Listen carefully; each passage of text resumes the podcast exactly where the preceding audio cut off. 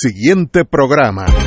Son las 5 de la tarde, hora de escuchar Fuego Cruzado, el programa de más credibilidad en la radio puertorriqueña, en las voces de Ignacio Rivera y sus panelistas invitados con su discusión política dinámica e incisiva de los acontecimientos más importantes del momento. Fuego Cruzado comienza ahora.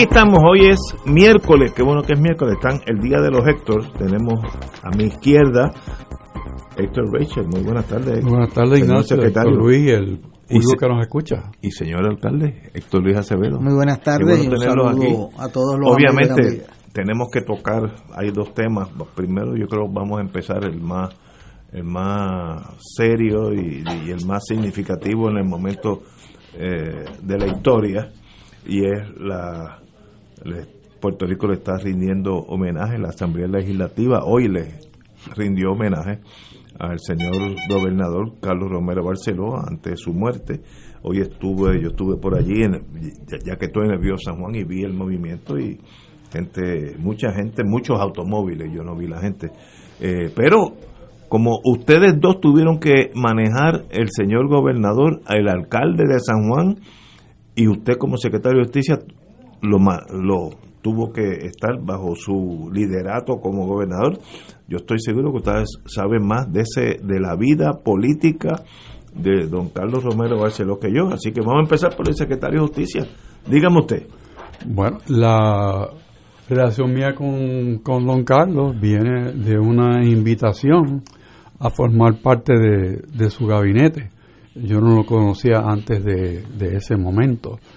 Y tiene que ver algo con Héctor Luis, porque es en ocasión del pleito que se estaba llevando a cabo, en que participó Héctor Luis y yo también, respecto al colegio entreabierto, como podemos llamar.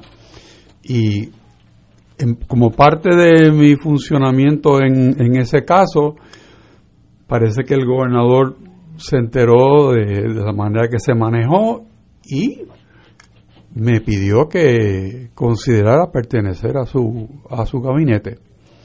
Fue una reunión interesante porque obviamente fue el momento en que yo le conocí a él, no le conocía antes. Y en esa reunión, pues él me hizo preguntas sobre todos los temas, incluyendo cuál era mi visión sobre la manera que el Departamento de Justicia había trabajado con el tema del Cerro Maravilla.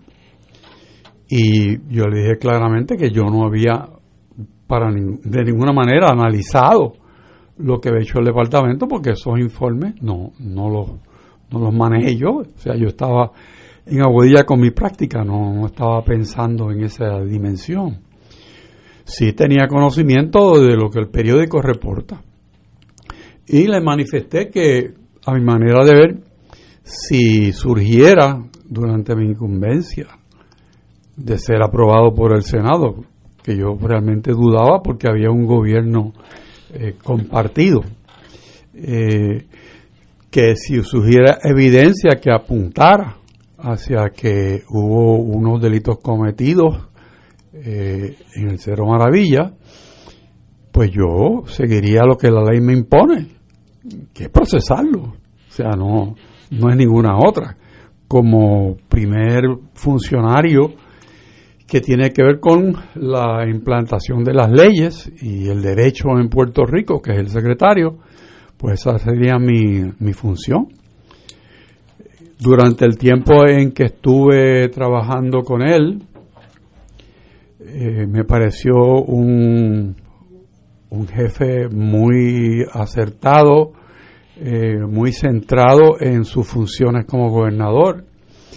Eh, sus directrices eran correctas y la manera de funcionar entre Fortaleza y el secretario pues era muy cómoda porque desde el saque yo le pedí a él que no interpusiera ningún funcionario ayudante entre lo que es el, la gobernación y el secretario de justicia, porque debería existir una relación muy profesional entre la oficina de la gobernación y el secretario de justicia, que para mi funcionamiento era el secretario, que a la vez era el abogado del pueblo de Puerto Rico, por definición, es como yo veo así de amplia la cartera que me honré en, ostentar.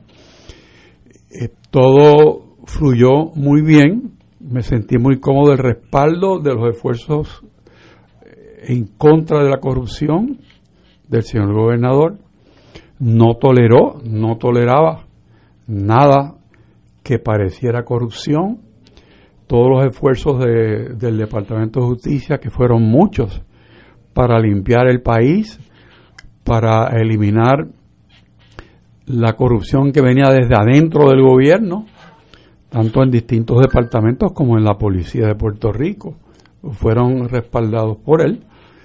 Así que en ese sentido yo tengo la mejor opinión en cuanto a ese funcionamiento.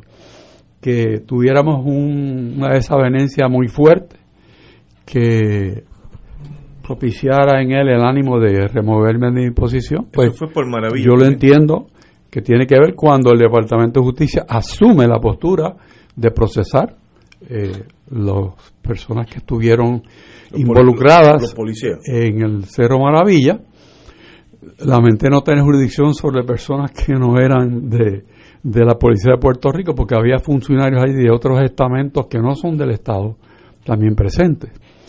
Eh, así que una de las cosas que se quedó sin completar fue el examen desde el punto de vista legal, jurídico, de por qué falló el sistema propiciando la muerte de, de unas personas que fueron incitadas a participar en algo que ellos no diseñaron ni pensaron y que fueron llevadas allí eh, de una manera, diría yo, persuadidos a ir allí, no porque tuvieran el deseo de, estar allí. Por el agente encubierto. Por el agente encubierto. González Malavé. Y siempre me ha causado una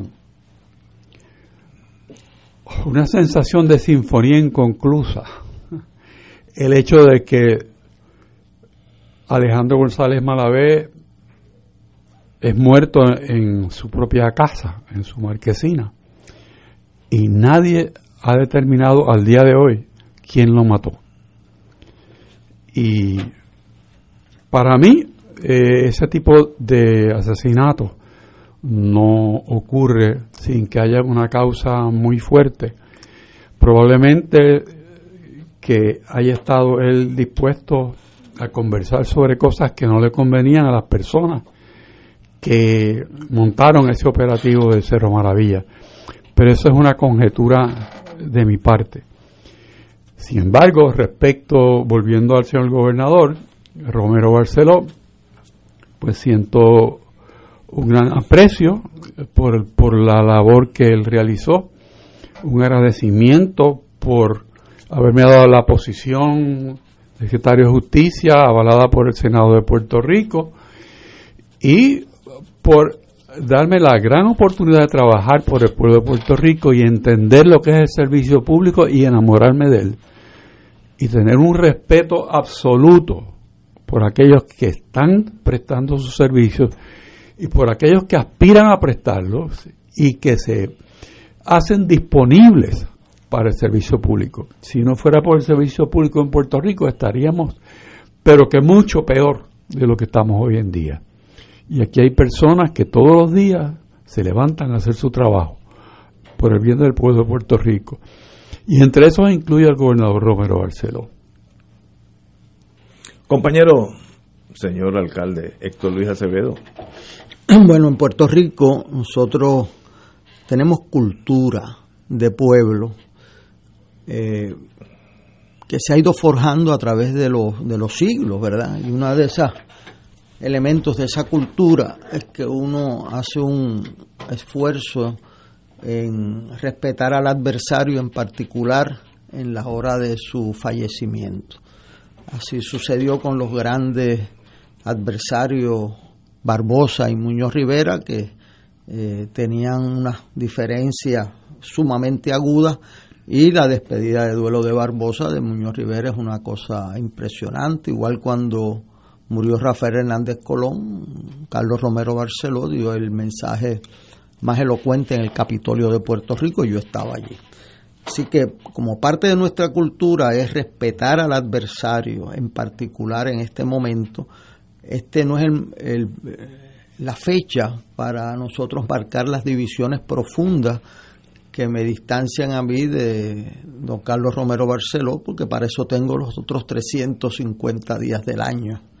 Pero en el día de su partida tengo que primero aceptar y, no minimizar las profundas diferencias en, en diferentes ámbitos que nos separan, pero sí me toca resaltar aquellos elementos que admiro del adversario, eh, sin ignorar los que me diferencian profundamente, entre ellos los que, algunos de los que señaló el, licenciado Richard. Eh, el nombramiento de Richard es un, nombramiento como secretario de justicia de mucha eh, valoración del que lo hizo, porque Richard no venía de la fundación del PNP y se une como abogado al caso, un caso malísimo, eh, donde Romero Barceló había enmendado la ley a 57 días de las elecciones. Y entonces se impugnó esa ley en los tribunales, yo fui uno de los testigos de ese caso y pues uno de los abogados que más se distinguió en los interrogatorios en defensa del PNP eh, fue Héctor Richard, quizás para mí el más que se distinguió eh, por su astucia al interrogar y resaltar los puntos débiles nuestros eh, y el caso del juez Peter Ortiz eh, decidió que le trajéramos prueba del fraude antes que existiera. O sea, este, bajo esa teoría nunca hubiera una orden de protección en Puerto Rico ni una orden de un new injunction a menos que ocurra. O sea, hasta las Naciones Unidas dice que amasar tropas en la frontera es un acto de agresión aunque no crucen la frontera. Así que perdimos el caso y él lo nombró secretario de justicia, eh, sabiendo también lo que era obvio de que era hombre de carácter independiente. Y eso para un gobernador sujeto a lo que estaba siendo investigado en el Senado, eh, deben reconocer que en 1981 el gobernador Romero había prevalecido con esa ley, eh, con lo que se llama Valencia, él, se, se autoproclamó vencedor en medio del escrutinio, en la noche de las elecciones, bueno, eh, y entonces el Senado lo ganó el Partido Popular, elige a don Miguel Hernández Agosto, entonces tiene que nombrar un secretario que sea confirmable. Y, y eso pues requirió eh, ese nombramiento y fue confirmado. Hubo otros dos secretarios que renunciaron en ese cuatrienio por la misma razón, Ana Rita Vélez Borra y, y el juez Carlos el de quiebra. Eso serán años. Gerardo Carlos. Gerardo Carlos. Yo tengo, eh, posterior a esos eventos donde tuvimos unas profundas diferencias sobre la ley electoral, profundas diferencias políticas, porque él era una persona sumamente combativa. Eh, o sea, yo fui a programas de televisión en que él estaba y él hablaba su parte y cuando yo iba a hablar la mía pues también quería hablar la mía. Este típico de él o sea y, eh, eh, eso pues era típico de la persona. O sea lo primero que reconocemos de Romero Barceló es su compromiso total con las cosas en que creía. Eh, y déjenme darle dos ejemplos. Una vez yo fui a una actividad en Miami me recuerdo en que nos había convocado el presidente Clinton había convocado a los presidentes de América Latina eh, un miembro de este panel antiguo dijo que yo me había reunido con gente que no había reunido, insistió en ese embuste. Eh, y entonces llega Clinton y nos da la bienvenida allí a los que veníamos eh, de invitados, ¿verdad? Y ahí estaba Romero, estaba el gobernador Rosselló y estaba yo. Entonces eh, era la cumbre de la democracia, algo así era. Y Romero, que es una de las admiraciones que yo le tengo, se ha levantado allí, pide un turno, eh, y Clinton creía que iba a hablar bien de la cumbre, y Romero viene y dice, mire, presidente, debe cambiarle el nombre a esta reunión, esto de la cumbre de la democracia, porque usted no respeta la democracia en Puerto Rico porque nos niega el voto por el presidente y no nos da la estadidad. Y le ha dado una descarga. Una descarga allí, pero impresionante. O sea, yo decía, pero hay que tener eh, eh, valor. valor para no decir la otra expresión. Este, arrojo, vamos a poner sí, arrojo. Muy bien. A, a, la otra palabra aplica hasta más, pero arrojo. Sí, pero arrojo, arrojo pasa, pa, pa, pasa el estándar de Ignacio. Este, y entonces se levanta allí delante de todo el mundo, los gobernadores, y tú has dicho esas cosas allí de cómo cámbiale el nombre a esto, porque usted no nos da democracia, porque nosotros no votamos, bueno, y, y usted debe darnos la estadidad y todo eso. Rosselló, que era el gobernador, se puso las manos en la cara. O sea, porque es como. Entonces Clinton hacía así con las manos y yo me levanté. Y yo le dije, no, lo que pasa es que si él habla de democracia, pues el gobernador Romero cree mucho en eso cuando gana. Cuando pierde, lo está por verse. Bueno, le dio otra descarga para atrás. Y entonces Romero se levantó para no quedarse dado, ¿verdad? Este, y entonces Clinton dijo, Here we go again with the Puerto Ricans. Roselló, el gobernador se fue del sitio porque, eh, eh, o sea, hicimos allí un papelazo. De ahí en adelante yo veía que cuando Clinton entraba a un sitio y estaba Romero, lo iba y lo saludaba, porque le tenía respeto. Y cuando vino a Puerto Rico, llegó allí a Fortaleza que había una actividad que le tenían allí y fue el primero que saludó. O sea, porque eh, Romero no esperaba que lo saludaran, porque todo el mundo sabía que se atrevía. ¿Verdad? Eso es importante. Es una persona que se atrevió, creía profundamente en sus convicciones, etcétera. También tengo que decir que venía para acá porque sabía que Ignacio me iba a traer el tema. Que un día, en 1900, yo era alcalde en mi segundo término. Yo presidía la asociación, eh, en la Asociación de Alcaldes de Estados Unidos, el comité del, del SIDA, del AIDS, el AIDS Prevention Group. Y entonces el presidente de los Estados Unidos le había quitado decenas de millones de dólares al CDC de Atlanta en su parte de prevención. Y entonces, como yo presidí esa comisión, nosotros le armamos un lío al presidente de los Estados Unidos, pero que fuerte con, con todos los alcaldes, yo visité congresistas, etcétera, y decidimos, junto a 10 congresistas, hacer una conferencia de prensa radicando un proyecto para devolverle los chavos de la prevención al CDC de Atlanta este, dándole bien duro al presidente, porque nosotros descubrimos que si tú no hacías una labor de prevención, no había, se iban a perder miles de vidas y eh, eh, después que eso se expande, eh, es multiplicador y no hay forma de detenerlo. Entonces nos llamamos las tablas, etcétera. Entonces, para, yo estoy en, allí en el Congreso de Estados Unidos, la primera vez en mi vida, una conferencia de prensa en el Congreso de los Estados Unidos. Y de momento yo estoy allí y veo entrar a Carlos Romero Barceló. Con el bagaje que yo tenía con él, dije, ahora viene este a dañarme la conferencia. Pues olvídate de eso, ¿qué que usted hace aquí? Si usted no es estadito, cosas de esas, yo decía, por ahí viene.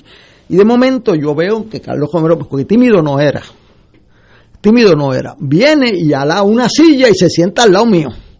Entre un congresista y yo, porque él no, no era tímido. Y se sienta al lado mío. Entonces yo lo miro diciendo que, que se trae este y yo este, a rayo aquí delante de todos estos americanos y la prensa y esto este hombre va a montar un espectáculo aquí se lo montó a Clinton que me lo monté a mí no es nada y de momento yo digo bueno gobernador y qué lo trae por aquí y me dice yo porque él hablaba así. Sí, sí. yo eh, creo que tú sabes esto más que yo. Este y aquí vengo a apoyarte en esto y yo todavía siento el cantazo de esa solidaridad inesperada y se sentó allí. Y aquí estamos, y este es el que sabe de eso. Eso habla bien de él, porque me estaba dando espacio a mí. Eh, tercero, en la parte de la universidad, yo lo llevé a la universidad a presentar su libro, eh, porque nosotros, yo presido un centro de investigación y nosotros eh, eh, estudiamos y presentamos los libros de todo el mundo. Acabamos de hacer un junte sobre don Gilberto Concepción de Gracia. Eh, hicimos, o sea, entonces pues Romero hizo un libro, era dos veces gobernador, dos veces alcalde, dos veces comisionado residente, pues claro que sí. Cuando llegó allí, que llegó con el hijo que falleció, que yo he tenido un especial cuidado con la familia de los políticos, porque sé que lo difícil que son. Y él sabía que yo eh, había mantenido una relación muy cordial con, con al menos uno de sus hijos, dos de sus hijos. Entonces, llegó allí y me dice, ¿esto está en pie? Pues así es como Romero se bajó del carro y me dijo, ¿esto está en pie? Y yo le digo, pues claro que está en pie, ¿cuál es el problema? Y dice, no, porque en la Universidad de Puerto Rico, más después que llego allí me suspenden los actos por un piquete y por un lío que forman. Este, y uno, aquí no. Entonces llega allí y ha sido, eh, como se diría, este, wine and roses. Este, el profesor suyo y yo logramos un acuerdo de la ley electoral que permanece al día de hoy. Eso demuestra lo mucho que se puede hacer juntos. Es un discurso que no había una forma que quitarle, excepto que él se le olvidó, ¿verdad? Algunas cositas en el proceso de las batallas, pero que eh, fue allí, se comportó como un caballero, eh, yo también, y entonces la última ocasión que lo vi fue hace 14 meses. Yo lo llamé y le dije, mire, quiero hablar con usted porque la ley electoral que usted firmó y que ha señalado que es uno de sus delegados la quieren destruir. Me echa para acá. Y fui para allá, para acá, para la, la oficina de él, que queda allí cerca de la calle del parque. Me atendieron muy bien le expliqué, me, estoy muy interesado, enséñame los documentos. Estuvimos una hora este, explicando esto y me dice, bueno, eso tiene problemas, que era el voto electrónico. Después yo no sé qué pasó, que lo dejaron hasta que el FBI les dijo que era una invitación al fraude y entonces como vino en inglés, pues lo, lo quitaron. este, pero me atendió muy bien. Cuando nos estamos yendo, ya después de una hora, muy cordial, dijo cosas allí sobre el liderato de ambos partidos, que no voy a repetir aquí hoy, algunas bien fuertes este, de ambos partidos, pero bien fuerte porque inhibido no era. Y yo creo que con los años también fue perdiendo las inhibiciones que tenía. Cuando me voy a ir, que ya estoy saliendo de la oficina, me dice, oye, ven acá. Entonces a él era, se le ponían los pómulos arriba cuando iba a hacer una maldad o un chiste. Entonces se pone los pómulos arriba y me dice, bueno, ¿y tú? ¿Cuándo te vienes con nosotros, chico? Que tú eres militar, que tú has estado ahí, tú no eres antiamericano, tú tienes que venirte para la igualdad y la estadidad. ¿Cuándo es, ¿cuándo, ¿cuándo es que viene? ¿Cuándo es que viene? Entonces yo que estaba pidiéndole ayuda con la ley electoral, le dije, mire, don Carlos, sobre ese tema hablamos otro día. Vamos a sacar la ley para contar los votos y después vemos a ver quién los tiene. Y entonces me dijo, yo sabía que ibas a venir con algo, yo sabía que ibas a venir. ese es mi último recuerdo de él. Persistente, combativo, eh, entregado a, su, a las cosas en que creía, eh, atrevido. No le tenía miedo a perder una votación. Eso es impresionante en un líder político. Y era persistente. Yo di siete conferencias de prensa en contra de él y aguantó agua. En la última mandó a Carlos Quiró eh, a negociar conmigo. Y eso produjo la redistribución electoral, eh, porque él dijo que no me iba a nombrar eh, a esa junta bajo ninguna circunstancia. Entonces, don Jaime lo fue a ver y dijo, no, no, yo aquí el gobernador soy yo, no lo voy a nombrar, se acabó. Pero entonces acordamos que iba a nombrar a otro que nosotros decidimos después que en mi nombre no, no fuera, y cumplió.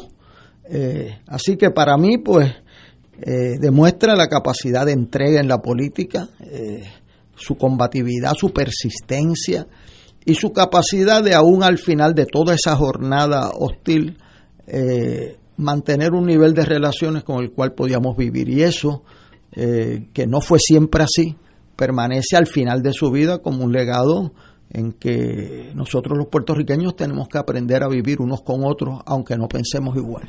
Compañero Richard.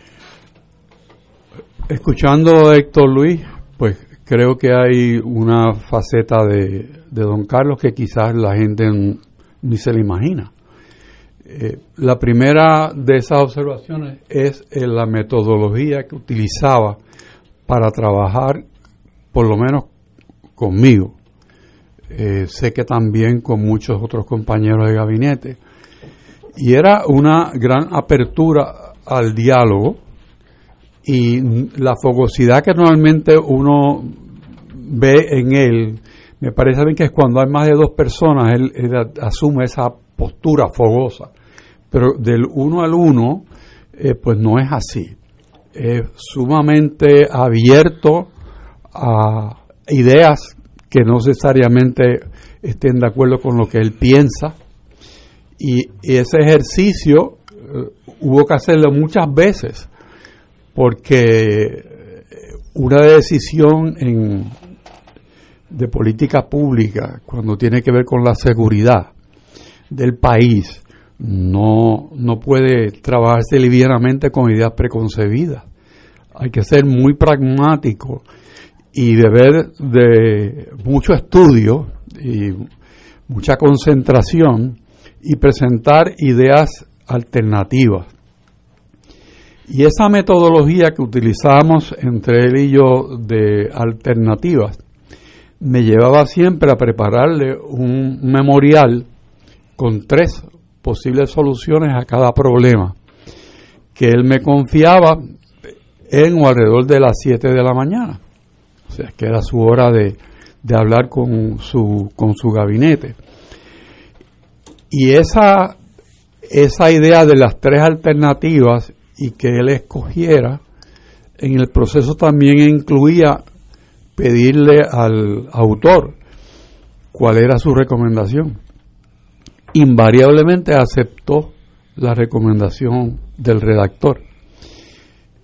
Y la otra, la otra faceta que también a veces se escapa por esa visión que hay de don Carlos fogoso, este, a veces eh, demasiado fuerte en sus presentaciones, se desvanece ante conocerlo en un, en un ambiente que a Ignacio le gustaría, un ambiente relajado, ah, disfrutando algo que se pudiera tomar y música. Le encantaba eh, la canción Cabaret eh, y no era muy bueno cantando, pero la cantaba de qué manera. Y como él sabía de mi afición por la música y por la guitarra, pues entonces se generaba un, un ambiente que diría yo que Ignacio disfrutaría muchísimo. Y ese es un buen recuerdo también de don Carlos.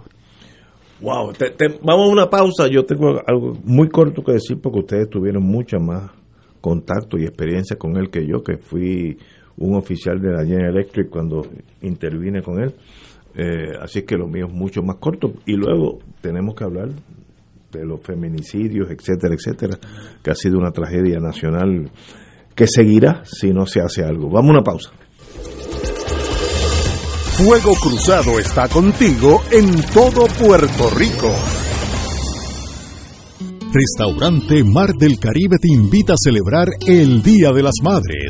Ven y disfruta junto a mamá nuestro rico y variado menú que incluye mariscos, comida criolla e internacional o una deliciosa paella. Visítanos en la calle Loiza 2444, Punta Las Marías. También puedes ordenar para llevar llamando al 787-545-5025. Restaurante Mar del Caribe. Ordena o reserva para ya. 787-545-5025.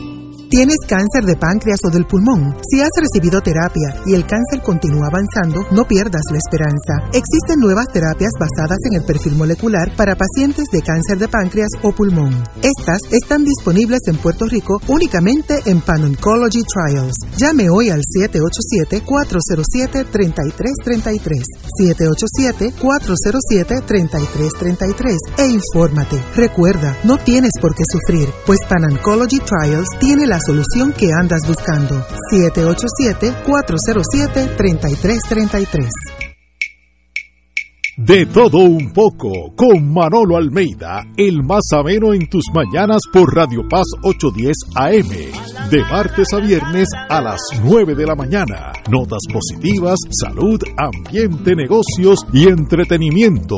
De todo un poco. Martes a viernes por Radio Paz. ¡Estamos vivos! Escucha los sábados a las 5 de la tarde para servirte un programa del Colegio de Profesionales del Trabajo Social de Puerto Rico con los temas de interés a la comunidad. Recuerda, los sábados a las 5 de la tarde para servirte por Radio Paz 810. Y ahora continúa Fuego Cruzado.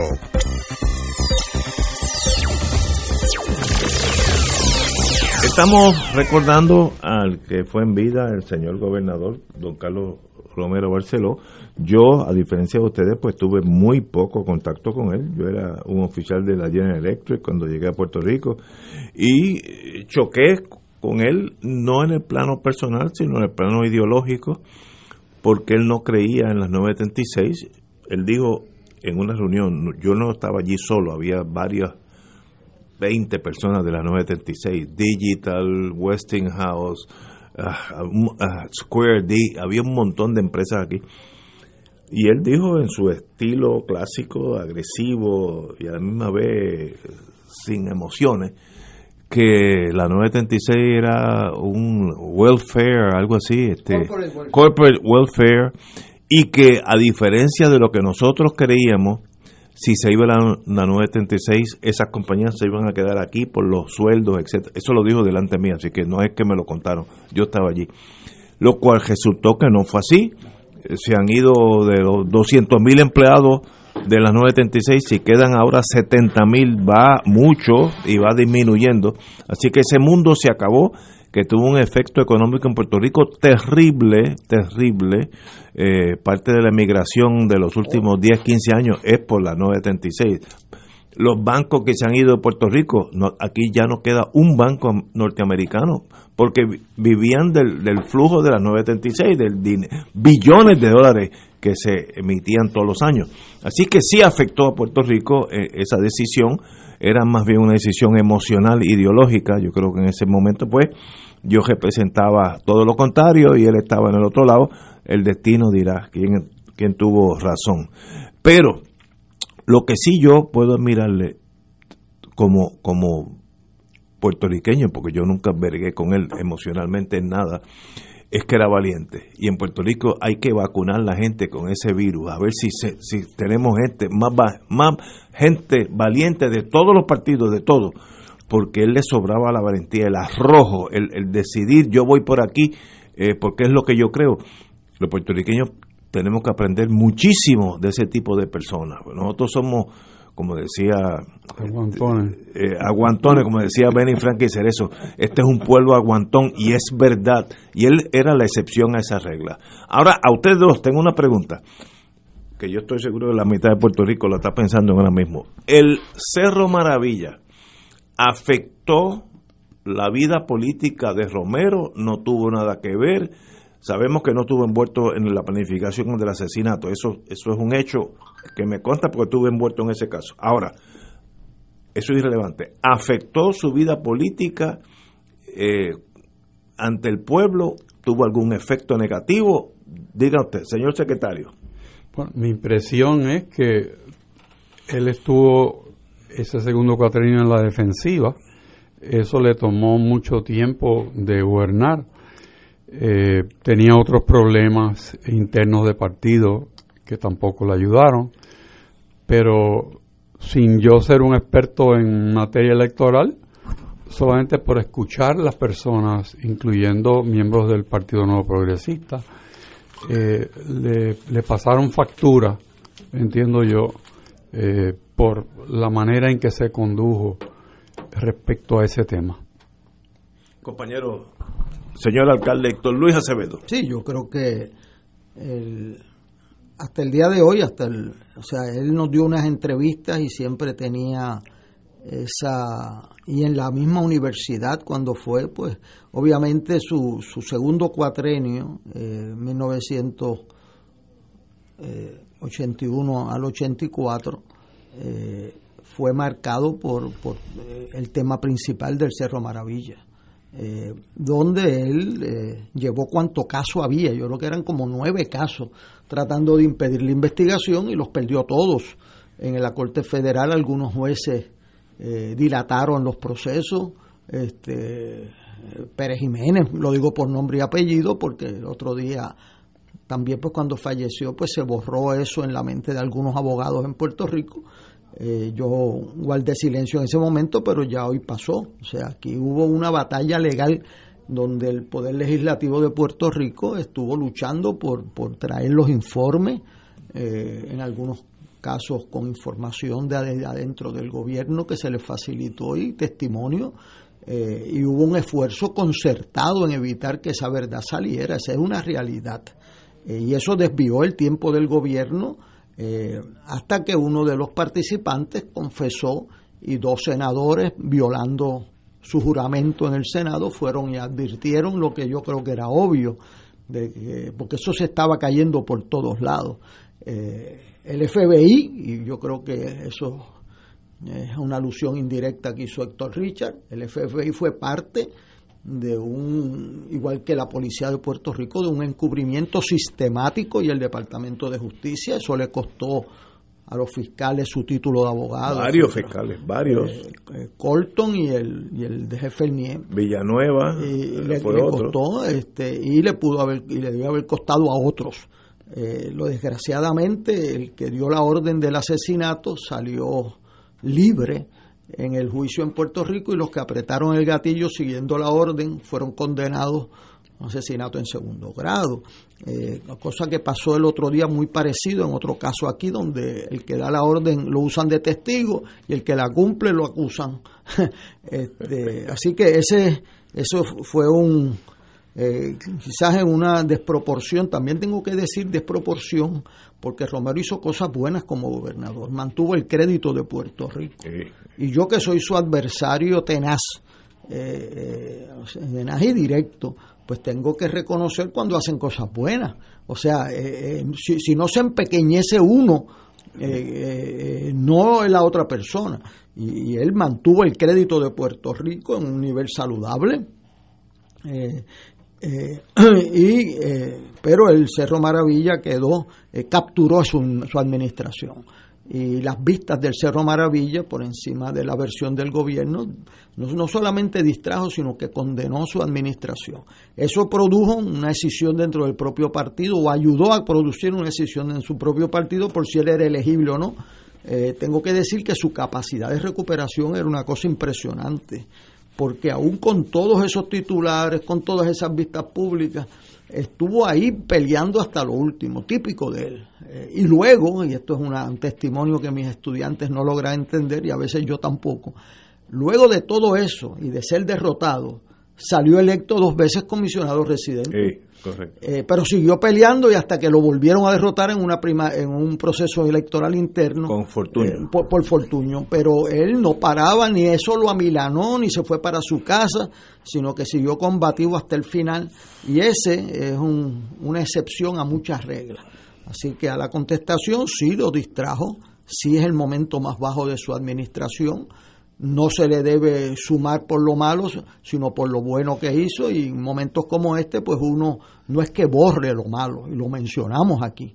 Y hay otras cosas que hizo muy mal con la ley electoral, pero eso son, eso tengo 350 días al año para hablar de eso. Hoy me toca destacar lo que hizo con el caso del SIDA, lo que hizo con el crédito de Puerto Rico, lo que hizo en, en, otros puntos que son valiosos, mantuvo y logró un acuerdo electoral después que dijo que no, lo hizo y lo cumplió.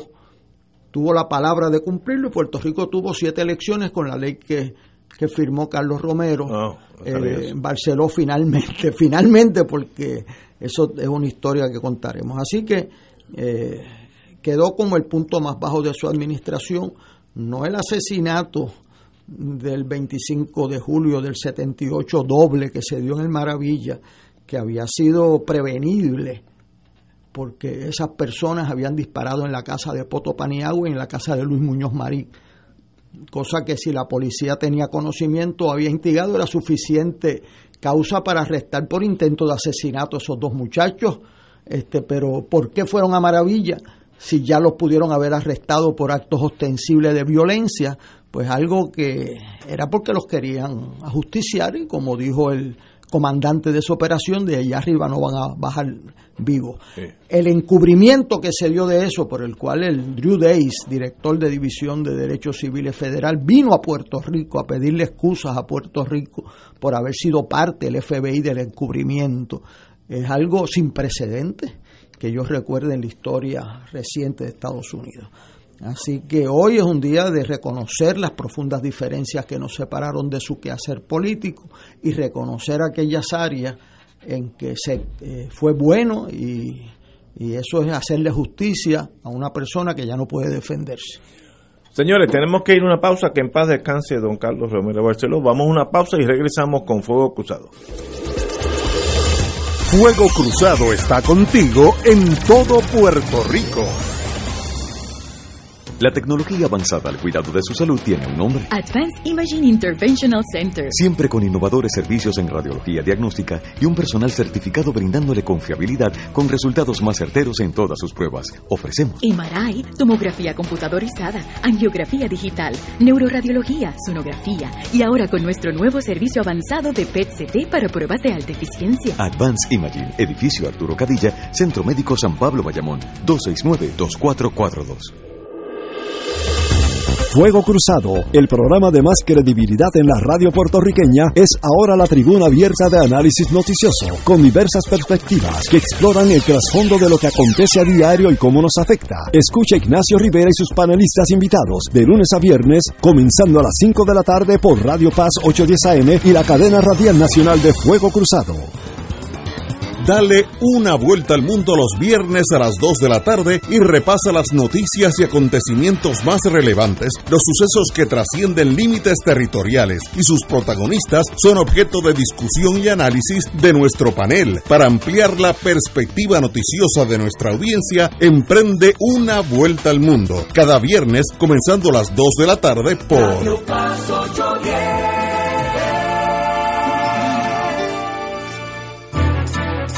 AESA, la pequeña gigante, te invita a sintonizar su espacio radial AESA Informa. Todos los jueves a las 4 de la tarde se estará ofreciendo información relevante a los pensionados y jubilados de Puerto Rico. Te esperamos a esa imparable, auspiciado por MMM Alianza.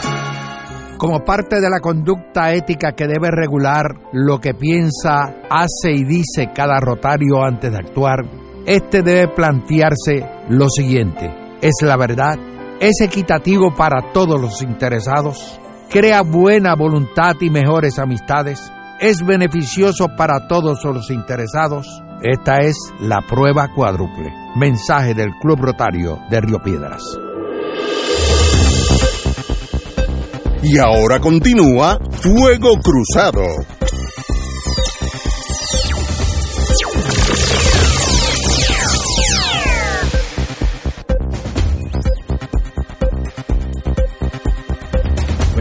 Regresamos amigos y amigas Fuego Cruzado. Yo voy a usar unas palabras que el distinguido amigo y hermano Normando Valentín escribe hoy en el vocero. Y el título es Nos colgamos todos. Yo creo que ese es el, el, el análisis más certero en torno a la muerte de estas dos damas en el fin de semana. Yo creo que ya hay otra empezando la semana. Pero nos colgamos todo. Mire, a mí en excentricidades personales me molesta cuando todo el mundo empieza a decir, no, no es culpa mía, es del otro. No fui no es Ignacio, fue Héctor. Eh, no, no fue Héctor, fue Héctor Luis. No, miren, esas muertes demuestran que todos los puertorriqueños, las entidades, las sociedades, todos nos hemos fallado. Por ejemplo, lo básico por no educar un pueblo en ese sentido, yo no sé ni cómo se llama eso, algo de género, etcétera, que las personas desde que nazcan estén oyendo cómo debe ser el comportamiento entre los diferentes sexos y las diferentes versiones de la sexualidad. Y sencillamente yo me, me estuvo difícil oír con calma los miembros de la judicatura, empezando por la señora juez presidenta, el señor y hermano mío, eh, el señor secretario de, justicia, etcétera. No, no fueron los míos, fueron los otros. No, no, fuimos todos los que fallamos. En eso Normando Valentín le da al bullseye, nos colgamos todos. El problema es, ¿y qué se hace? Dar discurso, tirar una que otra lágrima, eh, rasgarse la ropa y el mes que viene matan otras dos. Eso, es todo lo que vamos a hacer. O alguien va a hacer que el semestre escolar que empiece en agosto, que eso es, eso es mañana por la mañana, empiece el principio de una terapia educativa a la sociedad puertorriqueña para que ese muchacho cuando llega a tener 20, 25 años no es un ser humano salvaje donde mira a la mujer como una propiedad, como si fuera el teléfono celular mío, que es lo que pasa en, a ese nivel eh, eh, sociológico.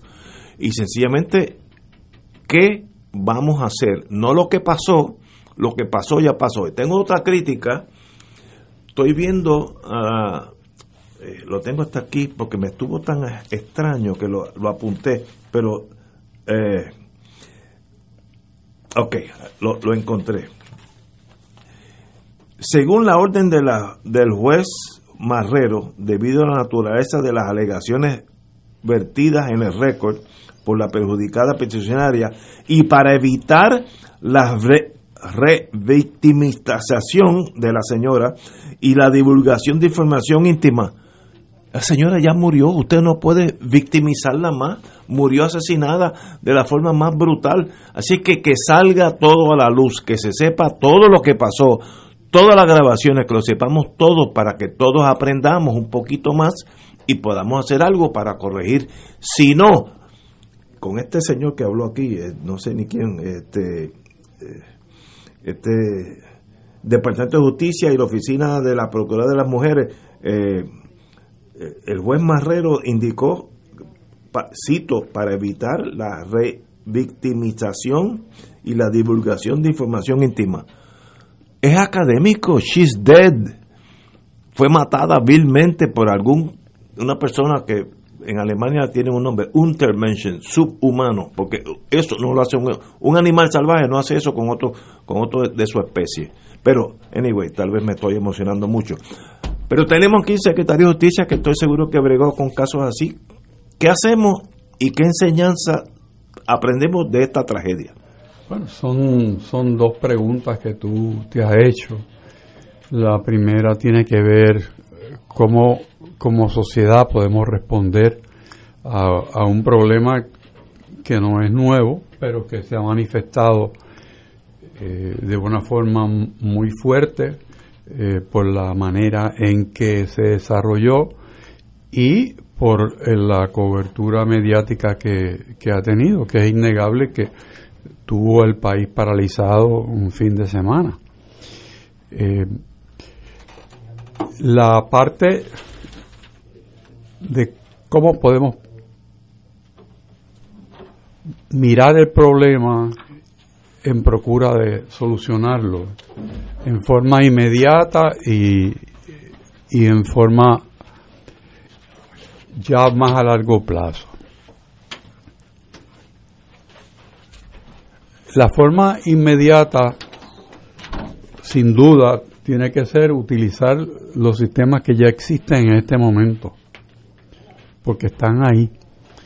Que esos sistemas, esos procedimientos no hayan funcionado al grado que se espera que funcionen es un problema, pero los sistemas están ahí. Lo segundo es, volviendo al sistema que existe,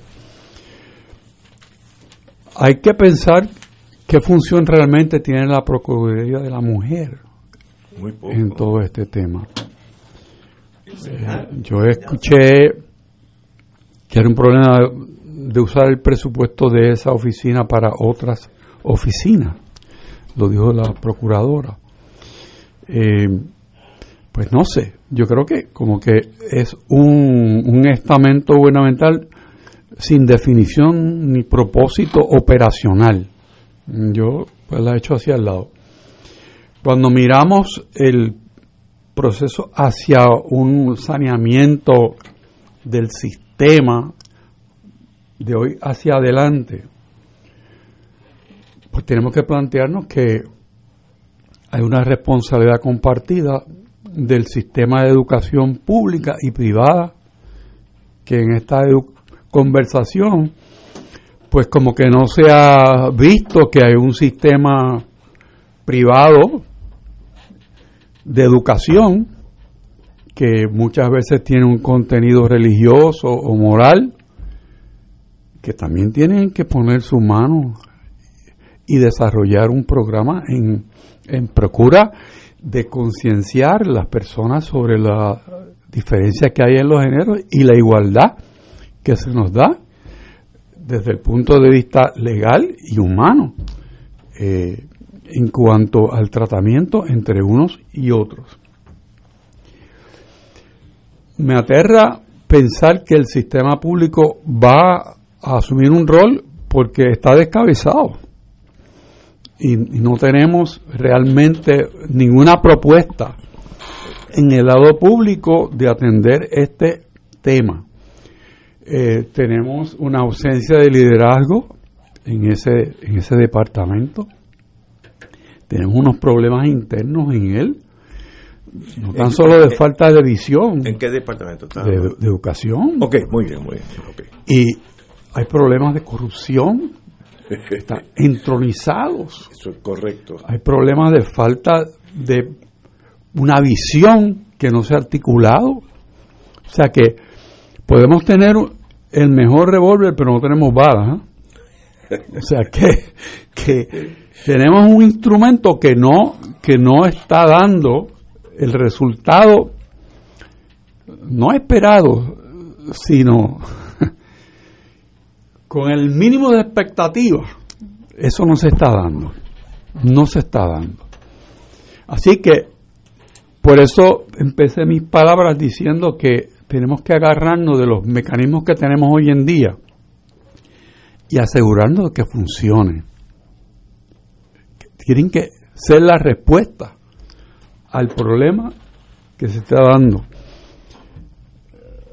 No creo que en ese proceso sea apropiado caerle arriba a la rama judicial, porque hay quizás unas personas que a, juicio de lo que hemos mirado esto desde afuera, pues no dieron el grado de respuesta que se espera.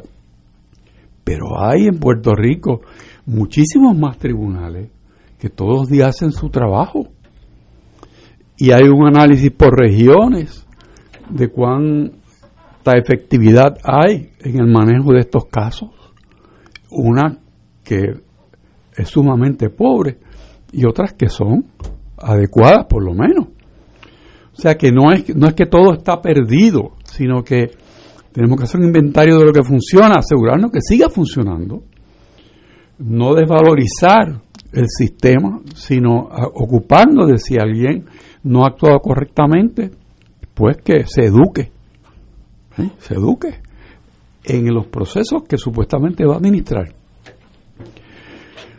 Otra cosa que me parece importante señalar es que en Puerto Rico existen hoy en día una fracción de los delitos criminales y de los casos civiles que se veían en Puerto Rico con una plantilla de jueces y de fiscales muy inferior a la que existen hoy en día. ¿Qué pasa? Que con más gente hay peores resultados. Increíble. Pues no es increíble porque no hay gerencia. Volvemos al punto operacional. O sea, no nos podemos alejar de la realidad que cuando dieron la clase la mayor parte de la gente no la tomó.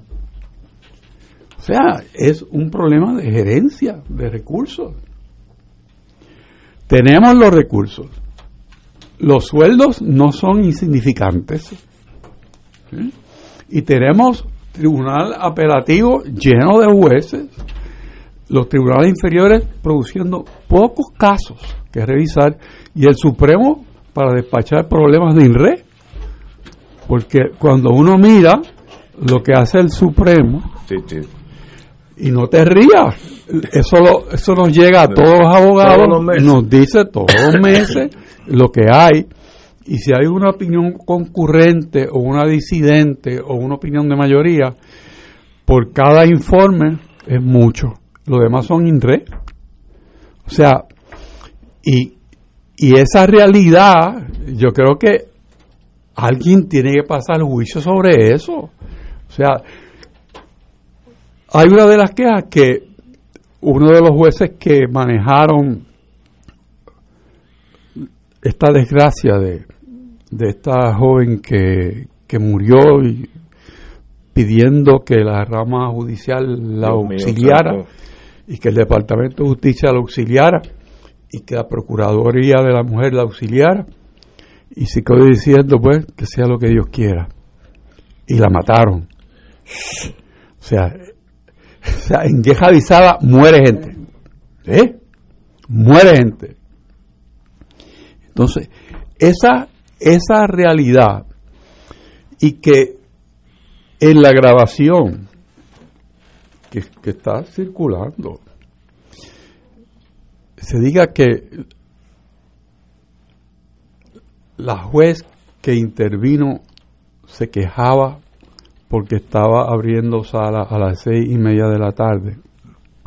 Pero, ¿y para qué está ahí? Cuando las reglas del Supremo Cuando tú eras establecen otra tú, cosa. ¿Tú trabajaste más de las seis de la tarde? Pero es que, Pues, es que, es que si tú tú eres alcalde, ¿tú si tú eres después de las seis? juez o eres fiscal, tu compromiso es 24/7. Exacto. No es otro. Y si es necesario que por la pandemia los horarios sean extendidos, como si fuera una sala eh, de recursos extraordinarios, o si fuera una sala, una sala de investigaciones, pues bendito sea Dios que opere. Porque la necesidad que tiene una persona en las circunstancias de la oxisa es muy parecida a la que tiene una persona que va a una sala de emergencia para que la atiendan porque Exacto. se está muriendo. Y entonces si el médico tuviera la misma actitud, Sí, sí. No. si el emergenciólogo diga, no, no, son las seis y media, yo estoy cansado de trabajar, me tengo que ir, o acaba tú, o no, mira, vente otro día. ¿Qué es eso? Muere el paciente. ¿Qué es eso? O sea, eso no puede pasar desapercibido. Bien por la jueza presidente que dice vamos a mirar esto. Entonces el otro tema que tú mencionas de la, del récord de esa vista, si debe ser público o no, por naturaleza es público porque es una vista pública. Lo que pasa es que se ha buscado una, un subterfugio para no hacerlo público porque puede sonar feo. Pero el derecho que uno tiene a un juicio público, una vista pública, por definición, es que cualquiera la puede ver. Puede existir una, una situación extraordinaria que llegue a un juez determinar que no se discuta o no se revele públicamente, excepto por la necesidad de aquellos fiscales o jueces que estén interviniendo o investigadores. Pero eso no me parece que es el caso aquí. Así que mi, mi inclinación es decir que lo público es público. Amigo, antes de regresar con Héctor Luis, vamos a un mensaje de Water Life. Es que cualquiera la puede ver.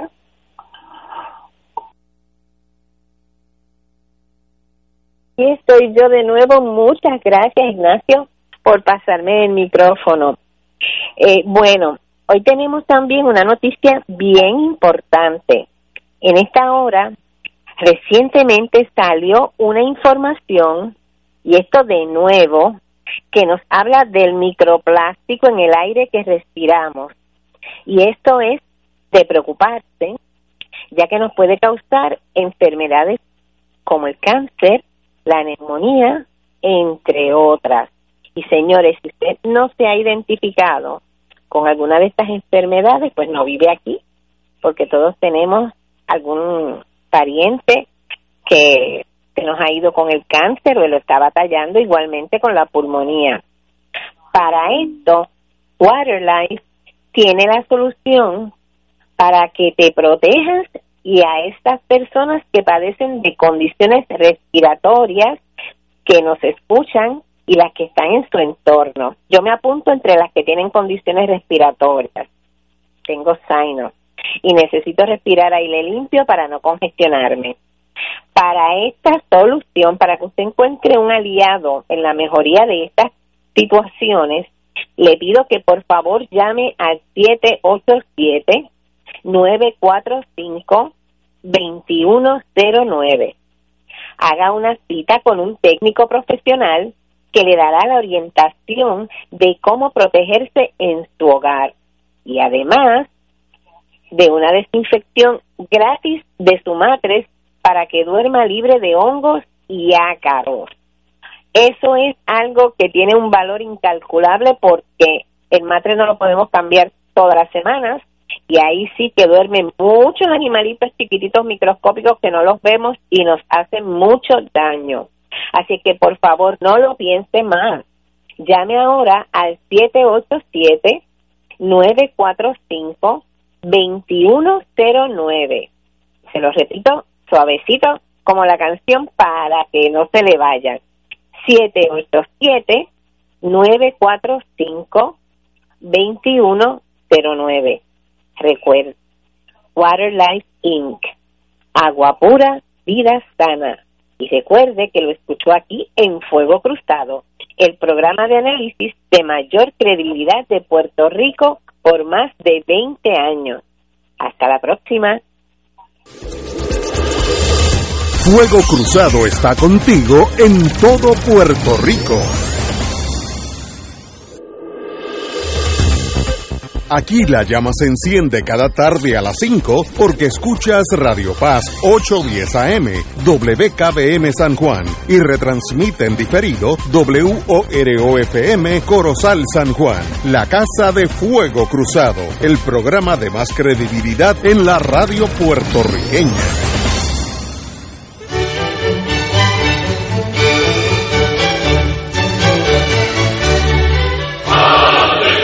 Reina del cielo, alégrate, aleluya. Porque el que mereciste llevar en tu seno, resucitó como lo había dicho, aleluya. Ruega por nosotros a Dios.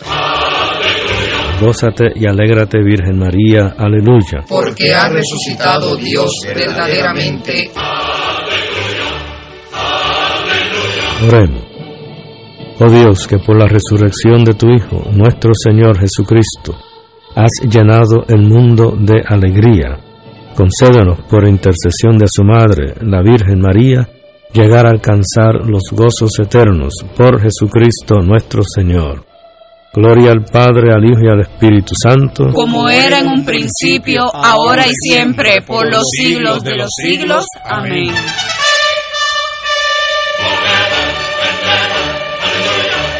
Amigos y amigas, les saluda el Padre Milton y quiero agradecer las ofrendas que hicieron durante el Radio Maratón de Radio Paz 2021. La providencia de Dios se ha manifestado a través de esas aportaciones. Si ya recibiste la boleta, recuerda devolverla con tu cheque o tu giro postal. Y si no pudiste llamar durante el Radio Maratón, todavía puedes aportar buscándonos en ATH Móvil en la sección de donar como Radio Paz 810. Gracias por cada dólar, por cada centavo que nos ayuda a mantener la misión de Radio Paz en el aire. Que el Señor les multiplique esas aportaciones y que siga derramando abundantes bendiciones a través de Radio Paz 810, donde ser mejor es posible.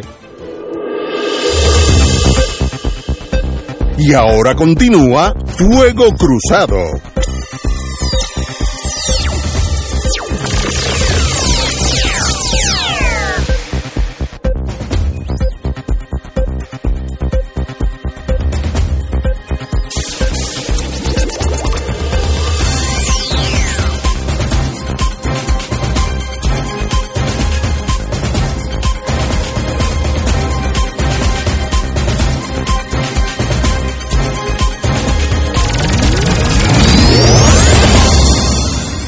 Regresamos amigos y amigas a Fuego Cruzado. Estábamos en el tema de las desgracias personales, del feminicidio, como se llama en España, y aquí lo estamos desgraciadamente teniendo que usar esa palabra ya.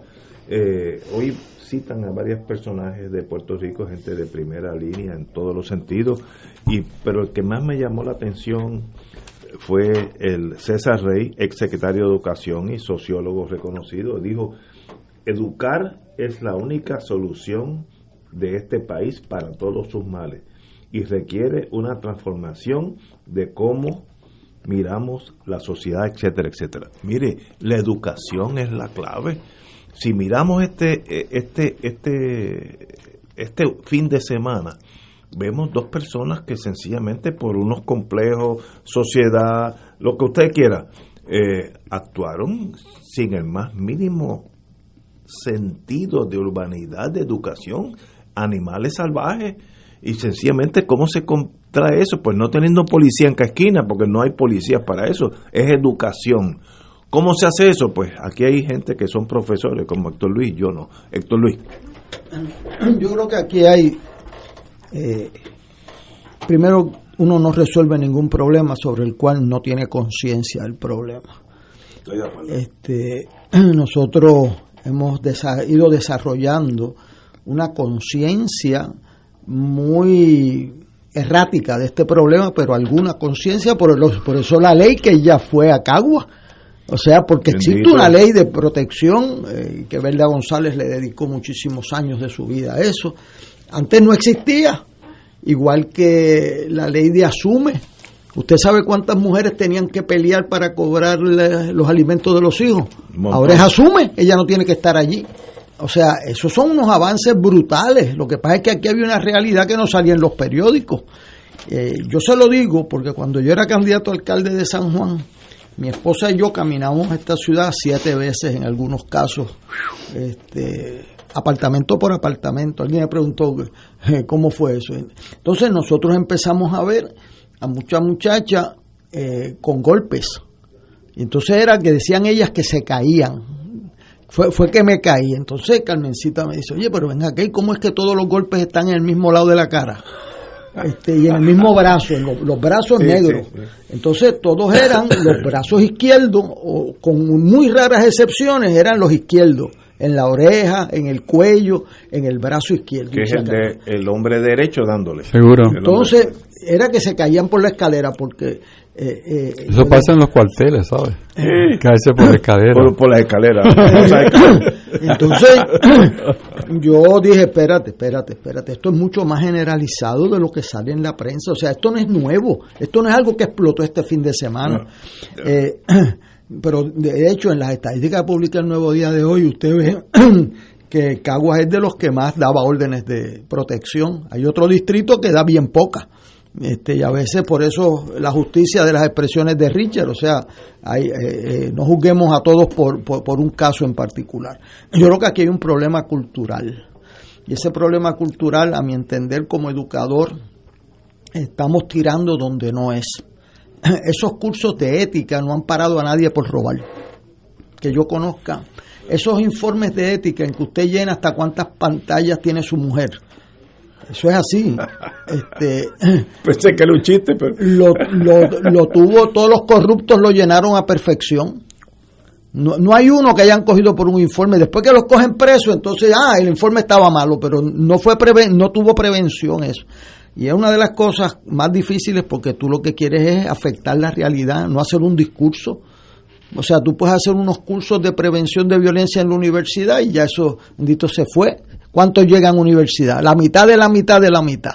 Y muchos de los cursos que se hacen es para los que no dejaron la escuela, ¿verdad? Oye, y los que la dejaron.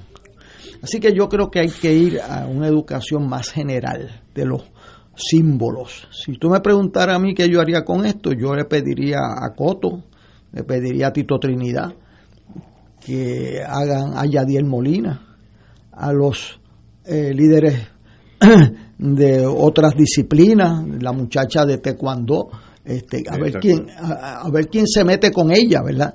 Echa para acá, este, a ver quién es el bravo aquí. Yo creo que hay que que hay que desmitificar la cultura de la agresión Y eso hay que bregar con profesionales de, corporación, de, las corporaciones de medios de comunicación. si yo veo que, que o sea, el, el, mito de que yo tengo derecho, el coraje que le da por X o Y razón a matar a otro ser humano y cómo canalizar eso, yo creo que hay que bregar con la figura del, del, de la persona que agrede, creándole otros símbolos que neutralicen sus impulsos de, de superioridad o su fuerza adicional, ¿verdad? Este, y eso pues se puede hacer. Hoy vi un anuncio que salía Vinicio del Toro y Jacobo Morales que decía este, basta ya o ya acabó, dice el anuncio. Yo creo que eso hay que extenderlo a otros eh, más efectivos con áreas del deporte, de, de, de los héroes de muchos de estos jóvenes que se crean en una cultura donde la mujer eh, no puede hacer X o Y. En, este país, más de la mitad de los matrimonios terminan en divorcio. Más de la mitad de nuestros niños nacen en, casas divorciadas o que no se casaron. Y esos niños tienen igual derecho que los demás y los padres eh, no estamos educados para bregar con esa realidad. Eh, mi esposa hizo un primer cuento y es el único cuento que hay sobre las nuevas mamás y la mitad de nuestros niños tienen dos mamás. Y hay, una que todos los cuentos que hay es la madre del ogro, Este, la, la, la nueva mamá que es la esposa nueva. Ah, pues, pues, exacto, todos los cuentos que hay son malos ¿verdad? Entonces, pues las imágenes son importantes. Yo creo que si uno habla con Yadier y habla con Tito Trinidad. Y es una buena idea. Eso, o sea, eh, en el, en el mundo que esto se da en su gran mayoría, son muchachos de, eh, de que han tenido otras experiencias y que entienden que la mujer es, es un objeto este, que puede ser objeto de su ira, objeto de su coraje, objeto de su fuerza. Y yo creo que eso se puede neutralizar. Si tú pones un anuncio de, Tito Trinidad o de Coto, ponte los guantes con uno igual que tú. Este, o ponte los guantes en uno que pesa igual que tú, pero no maltrates a uno más. Porque este, o sea, no, no puedes coger inocentes, no puedes coger más débiles o qué sé yo, tienes que desmitificar el bravo de la película aquí. Buena este, idea, excelente. Y eso es un mundo que va a haber que hacer unos, unos sacrificios porque es otro mundo, no es el de los civilizados. No, o sea, y tú decirle, pórtense bien muchachos, eso no va para ningún lado, es perder el tiempo, ¿sabes? Este, y yo voy a esas clases que, que dan ahí a veces, de, pórtense bien. Bueno, el que se va a portar mal porque tú le digas que se porta bien no cambia. Ahora, tú puedes ejemplificarle una conducta eh, eh poner las consecuencias de dejar eh, eh, una familia cuando hay un asesinato como este, son tantas las víctimas. O sea, y, y, yo solo puedo decir habiendo perdido a mi padre. O sea, esas balas matan mucha gente. O sea, y, y eso tiene efectos multiplicadores bien negativos. Así que yo creo que hay que atenderlo rápido. Felicito a la juez presidenta por su sensibilidad y no quedarse con las manos cruzadas hay que hay personas que, tampoco uno puede hacer juicios histéricos y, decir que todos los jueces son unos bandidos y eso no se puede hacer. Eh, entonces pues uno puede tomar medidas como cualquier negativa se le puede dar un procedimiento expreso de apelación la verá otro fiscal. Si aquí yo pienso también que el pobre guardia que fue allí con este caso si hubiese ido la fiscal Las mujeres tienen que saber que alguien las va a respaldar y hay que recuperar esa confianza de las víctimas de violencia lo antes posible. Y nosotros los que hemos estado en la vida pública hemos visto que esto es mucho más amplio de lo que parece. Yo las escaleras que se caen todas de un mismo sitio y de un mismo lugar quedaron en mi mente. Yo dije, esto es mucho más generalizado y muchas de ellas cuando les toque ir al tribunal se echan para atrás. Por eso la ley se tuvo que enmendar para que el Estado pueda llevar el caso por encima de la víctima. Correcto. Porque entonces van allí y le dicen, ah, bueno, si lo metes preso, ¿quién le va a pagar a los nenes? ¿Quién los va a cuidar? Se va al amigo y lo otro y le, le cojanle pena y qué sé yo. Este, Eh, y entonces el, el, personal, que muchas veces es heroico, de esos policías, esas mujeres policías, esos fiscales que trabajan estos casos, necesitan un apoyo porque son casos duros. Yo tenía un juez amigo mío en Bayamón, que estaba conmigo en el ejército, el capellán de la reserva, y él lo pusieron en la sala de familia. Entonces él decía que cuando venía la reasignación de la sala, todos los demás jueces venían a pedirle y a invitarlo a almorzar para que se quedara en familia, porque esos casos nunca terminaban. este, y eso a mí me impresionó mucho. O sea, que, que eh, es una vocación de servicio en la cual hay miles de puertorriqueños que merecen nuestro respaldo y nuestro reconocimiento. Y si alguien falló, pues vamos a ponerle un procedimiento que sea expedito. Y eso que hizo la juez presidenta, de vamos a investigar y vamos a investigarlo en todas las salas a ver cómo es que estos casos se manejan, porque ese es un área de, de, apoyo y un área que necesita no solamente el periódico de un fin de semana, porque miren las estadísticas de los años anteriores, esto de los feminicidios aquí no es una cosa que pasó este fin de semana, son decenas de casos todos los años, Todos los años. Y, y esto ha seguido así hasta que llegó el punto en que tenemos un caso en Fajardo, tenemos un caso en Cagua y mataron a esta muchacha en el puente de Teodoro Moscoso, la mató tres veces le disparó, la ahogó Increíble, increíble. y le inyectó tres veces. Este, y eso pues duele muchísimo a una sociedad y no podemos perder la sensibilidad. Y entonces la parte de Héctor Richard, esa sensibilidad y tiene que ser una sensibilidad organizada para que responda en la realidad. Si no es un grito en el vacío. Y esto tiene que responder y eso la juez presidenta merece reconocimiento por actuar. Y entonces, pues que se pongan de acuerdo y que le den una orden a los fiscales que en esos casos, si hay una negativa, tienen que comparecer físicamente, entonces tengan una, un, una orden expedita para poner poder apelar una orden negativa porque aquí 24 horas hacen la diferencia entre la vida y la muerte de un ser humano. En ese sentido, tanto el gobernador como el secretario de Justicia llegaron a la misma conclusión y por orden administrativa porque la ley no lo exige, se estableció que habría un fiscal en estos, en estos casos. Que eso es una, un gran avance. Un gran avance. Eh, yo tuve un caso hace como cinco, no, más ocho años, con una persona que estaba en la farándula y era bien conocido, y tuvo un caso clásico de esto, ley 54. Y yo, pues como era mi único caso de esa, pues tuvimos dos o tres días junta, juntos buscando toda la evidencia posible, uno abogado al fin. Se me pasó que la, que la juez era, pues yo estaba ultra preparado y con planteamientos que si es prueba de referencia, que todas esas cosas que se inventa el abogado. Y la juez dijo, espérate, espérate, vamos a hacer una cosa aquí. Este, eran como las diez y media de la mañana. Vamos a vernos a las dos en este caso aquí. Pero a las dos yo quiero un fiscal que proteja a esta señora. Eso me pasó a mí. Of course, perdí el caso, porque el fiscal sabía lo que estaba haciendo. No, nos allanamos y, gracias a Dios no, no pasó más nada. Pero eso fue un caso donde una juez brincó la burocracia, me pasó a mí, y dijo, no, no, aguanta, aguanta, Ignacio, suave. No me lo digo así, pero me lo dijo bien fino. Vamos a vernos las dos, pero un fiscal aquí. Eso es estar eh, al tanto de la miseria humana y de los abogados que si los dejan se llevan la segunda base. No, no, no. Debes explicar qué iba a pasar en ese caso sin el fiscal. No, no iba a haber causa probable. Pues no hay forma, no. porque ella no sabe lo que es prueba de referencia. O sea, o sea eh, eh, eso yo lo he visto cuando, o un mal abogado a veces, yo lo he visto. Oh, oh, eh, eso es peor, o sea, porque ahí pues no tiene protección alguna. O sea, el, el, estas cosas se ven en el mundo de la realidad, no en el mundo de la teoría. O sea, Eso es correcto. Y la percepción que hoy hay con este caso es bien peligrosa. Eh. Y es que la muchacha se quedó sin ayuda allí. Y entonces esa percepción hay que cambiarla. ¿Por qué?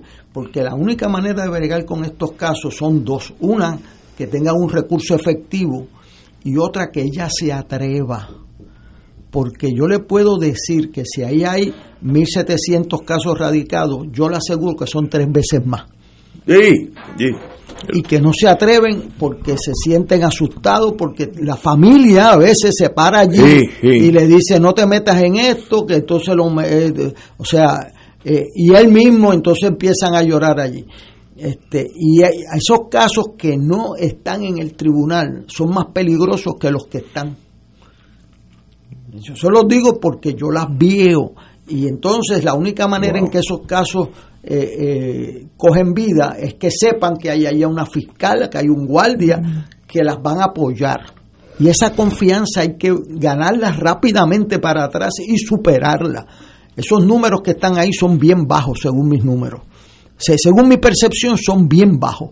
Y si a eso le añades ahora lo que acaba de pasar, que la percepción es que se queda, que las dejaron solas, pues entonces eso es bien malo para Puerto Rico. Nosotros necesitamos programas preventivos con cultura en las escuelas, eso está muy bien, pero fuera de la escuela, en los medios que usan los jóvenes, en las televisoras, en las redes sociales que usan los jóvenes de todas las edades, ¿sabe? Porque aquí blancos, negros, amarillos, ricos y pobres, este problema no tiene, eh, no tiene mucha frontera, ¿sabes?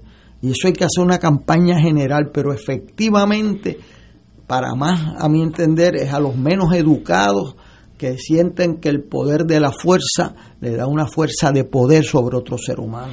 Y eso necesita imágenes necesita eh, lema, o sea, los comunicadores, que, que, sienta vergüenza eh, en, en, su propio medio de que tú eres un abusador, pero eso es después que se han o sea, tiene que ser preventivo. Yo le aseguro que mucho más mucho más, tres veces más de los casos que llegan a la luz de los tribunales son la realidad. Los que nunca llegan, los que nadie se entera, excepto los vecinos inmediatos, el hermano. Que, o se enteran después cuando la mata. O, al final de la... De no, no va al tribunal. Entonces, esto hay que darle un poco de pensamiento y espero que la juez, que está en un momento crucial de su carrera, eh, eh, no abandone esta gestión eh, cuando se vayan los periodistas. O sea, esto cuando es efectivo es cuando se hacen las cosas, cuando no son noticias.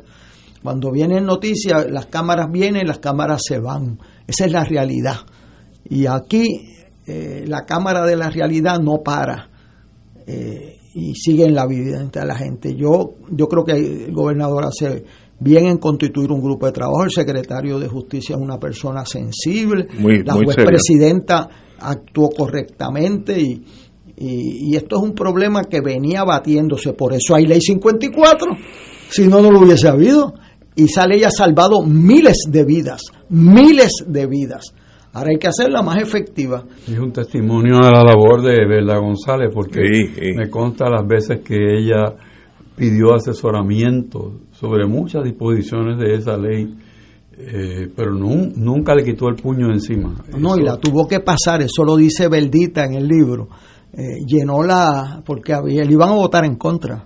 Entonces Belda cogió y le llenó la galería de, mujeres allí, este, con la prensa y eso, entonces llamaron a la votación y los que salieron no llegaron y los que llegaron no salieron.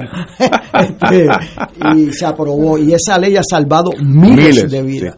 Y nos queda mucho camino por recorrer y, y digo, uno también tiene que tomar distancia, ¿verdad?, de que nosotros no tenemos todos los elementos de juicio, pero eh, da la impresión ahí de que eh, eh, una actitud que hay en este país, yo a veces, una actitud de, de, poner horas de trabajo, y son reclamos que hacen a veces líderes, etcétera, le ha hecho mucha justicia quizás al horario y poca justicia a la sociedad.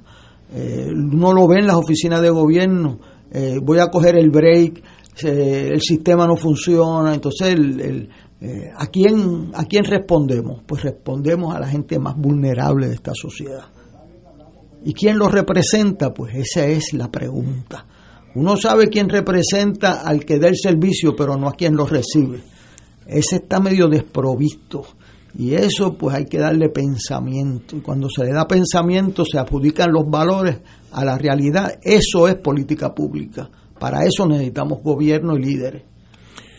Yo tengo una pregunta que, que es al margen de este tema, pero es fascinante para mí, no sé la respuesta. ¿Qué hace que un ser humano clásico, hombre, el hombre promedio pesa 50 libras más que la mujer promedio? Hay excepciones, pero básicamente esa es la, eh, la, rama de peso. por tanto el hombre tiene una fortaleza de 50 libras más. Yo, yo no me metería con un, un boxeador que pesa 50 libras más que yo, porque no tengo chance, pues lo mismo. Que pesara 25 menos tampoco. Sí, tampoco. Yo me metería con un boxeador punto. Pero, ¿qué hace que ese ser humano tenga un momento en su vida donde se torne totalmente salvaje, asesine a estas personas de la, de la forma que en, la- en las películas del medioevo se, se dan. Cuando a su vez, cuando termina la novela, ellos también se mataron. Porque est- estos muchachos van a coger perpetua, eso es given, eso no va a pasar nada por más que digan los abogados.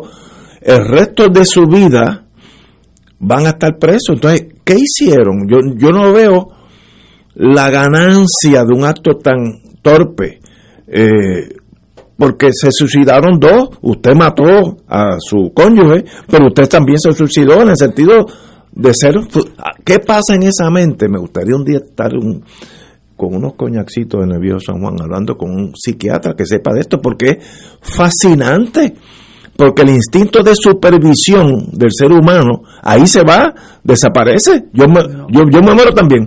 Este, Bueno, eso no es, eso debería ser así, pero la pregunta de eso tiene dos vertientes.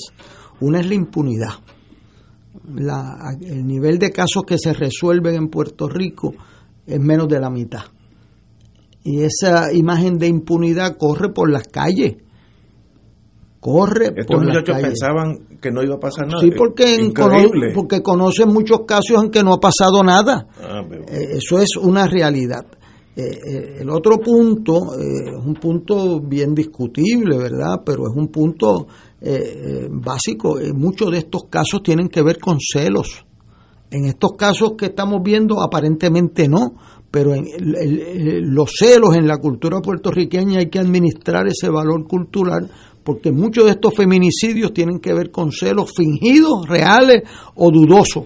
Yo conozco un, un- un caso de que mandaron a buscar los nenes, ya la muchacha se había separado, estaba divorciando y mandó a buscar eh, a la, para la nueva pareja los niños a la escuela y eso provocó que la mataran este, por lo- los celos. Pero él, él no está consciente de que su vida también eh, Sí, pero se acabó. cuando- sí, pero, pero eso es una base eh, de la neocorteza, es una base reaccional.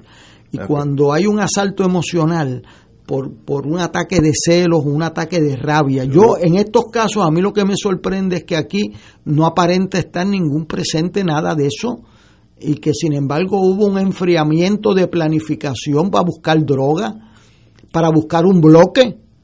Cuando tú vas a buscar un bloque, eso no está en la esquina de tu casa tiene que buscar un revólver, un bloque, drogas para No, amarrarla. O sea, eso es una planificación. Esa es la definición, me decía a mí. asesinato en primer grado. Helen. Silvin, la profesora de Chopin, me decía, ¿cuál es la diferencia? Uno que usted le, le da tiempo de planificar. Si hay planificación, eso es primer grado. Primer grado. Si es un arranque de, de ¿cómo era que decía? Este, Súbita pendencia. súbita pendencia, arrebato de cólera. Exacto. Eso era asesinato de segundo grado. Y eso cambió, pero así era.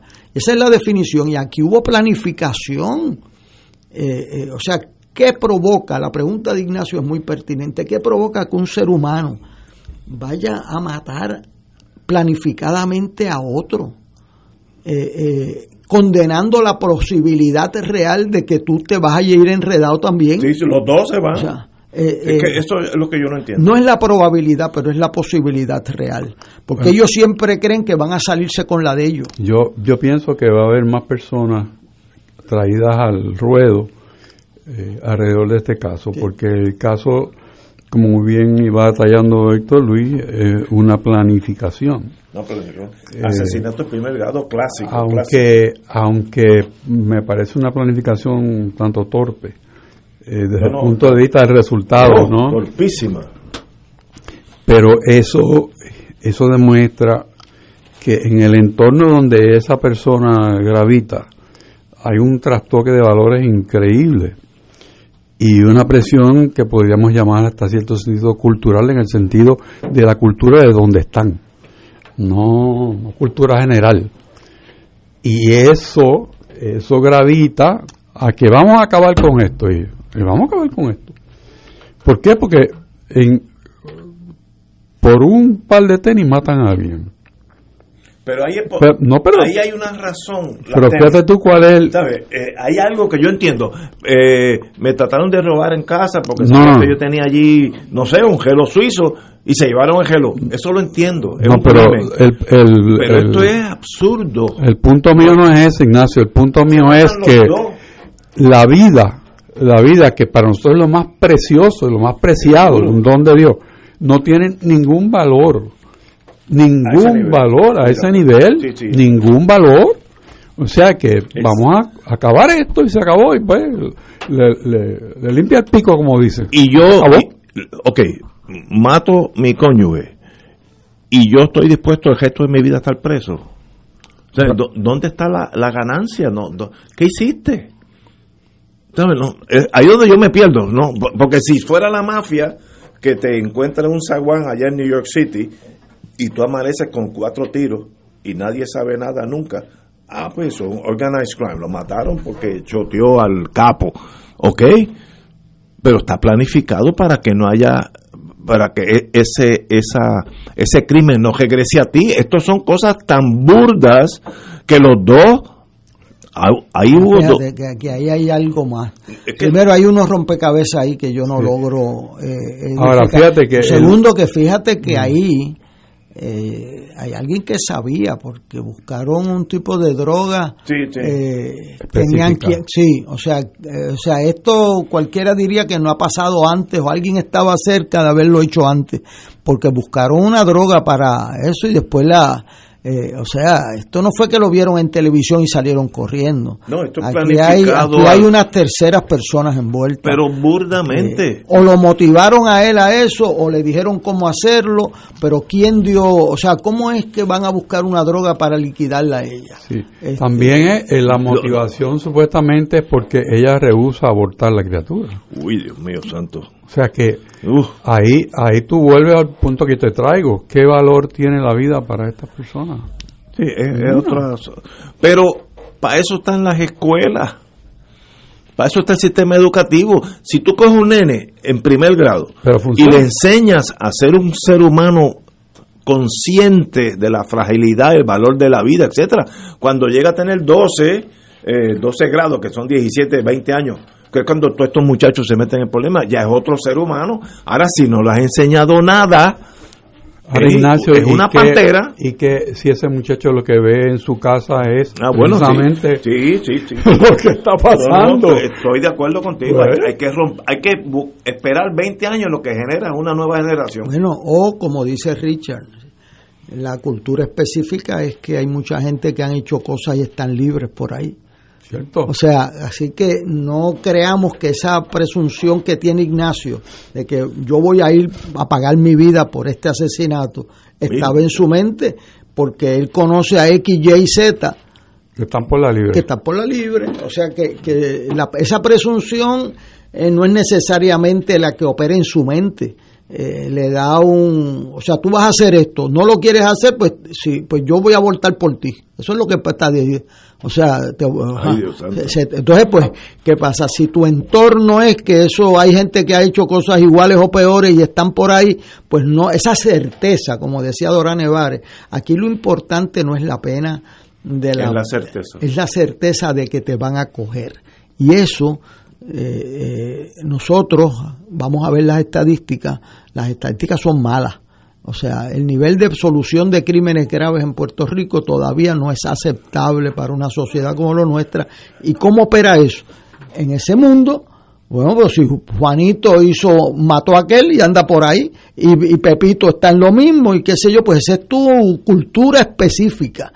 O sea que no tenemos que ver so- solamente este caso aislado, sino eh, los resultados de la impunidad eh, de la sociedad tienen efectos, pero hay que meterle mano en los tres ángulos, preventivo, actual, con las escuelas, yo, lo de las escuelas, pues concurro con Richard, o sea, primero pues tú tienes que tener escuelas que funcionen y segundo, mucho de lo que se da culturalmente se da fuera de la escuela, así que tienes que irte a otros medios de comunicación y que, que afecten la conducta. Esa idea tuya, que es muy buena, de us- usar atletas accomplished, atletas que han triunfado para comunicar ese, ese mundo. Ellos se entienden porque ellos vienen de ese mundo. Eso es una idea extraordinaria. No usar a alguien, este, no sé, este, un doctor en medicina, eso no tiene nada que ver con ese mundo. Son ellos son los que pueden ayudar, más, más que todos nosotros.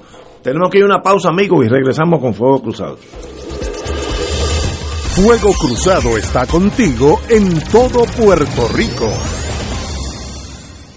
Restaurante Mar del Caribe te invita a celebrar el Día de las Madres. Ven y disfruta junto a mamá nuestro rico y variado menú que incluye mariscos, comida criolla e internacional o una deliciosa paella. Visítanos en la calle Loiza 2444, Punta Las Marías. También puedes ordenar para llevar llamando al 787-545-5025. Restaurante Mar del Caribe. Ordena o reserva ya 787-545-5025.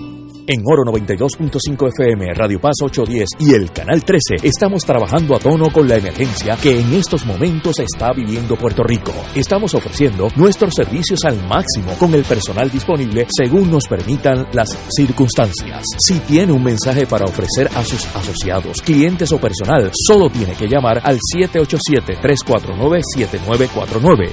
787-552-0825 y nuestros empleados le comunicarán al personal de ventas para atender su necesidad. A nuestros clientes estén en comunicación con su ejecutivo o ejecutiva de ventas que continúan ofreciendo sus servicios como de costumbre. Recuerden los teléfonos 787-349-7949 y 787-552-0825.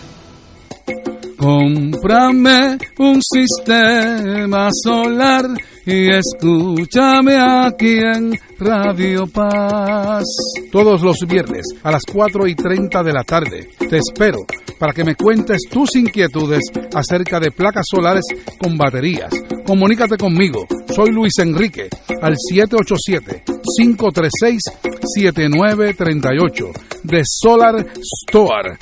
Cómprame un sistema solar.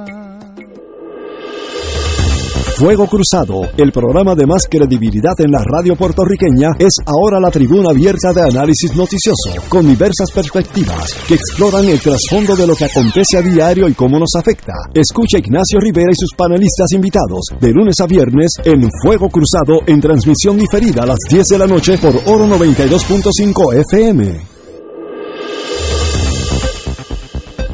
Y ahora continúa Fuego Cruzado.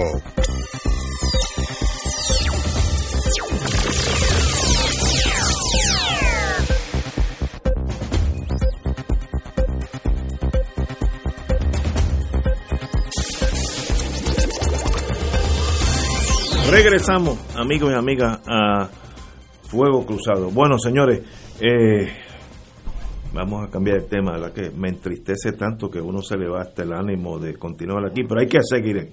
En torno, eh, digo, voy a terminar con este tema. Eh, hoy leí, hoy en la radio, como los sistemas estatales y federales son diferentes, hay mucha confusión y se dice que ahora el caso de Verdejo federal tiene que ir a vista preliminar. Eh, estos son sistemas diferentes. En Estados Unidos existe lo que se llama un complaint, una acusación, una queja, una querella, que la firma un agente del FBI y dice, pues mire, yo sé estos casos, fulanito mató a él, y le pusieron droga, la tiró por el puente, y el juez ordena, la magistrado Vélez ordenó, mire, causa, nos vemos en la vista preliminar, en, la el uh, detention hearing, que es si para la semana que viene el gran jurado no se ha reunido, que se va a reunir posiblemente mañana, que son los jueves que se reúnen eh, por lo regular. Si va el gran jurado, no hay vista preliminar, no hay nada. Eh, ahí terminó todo lo preliminar, va a juicio en su día. la fianza. Este, la fianza, que va a ser cero.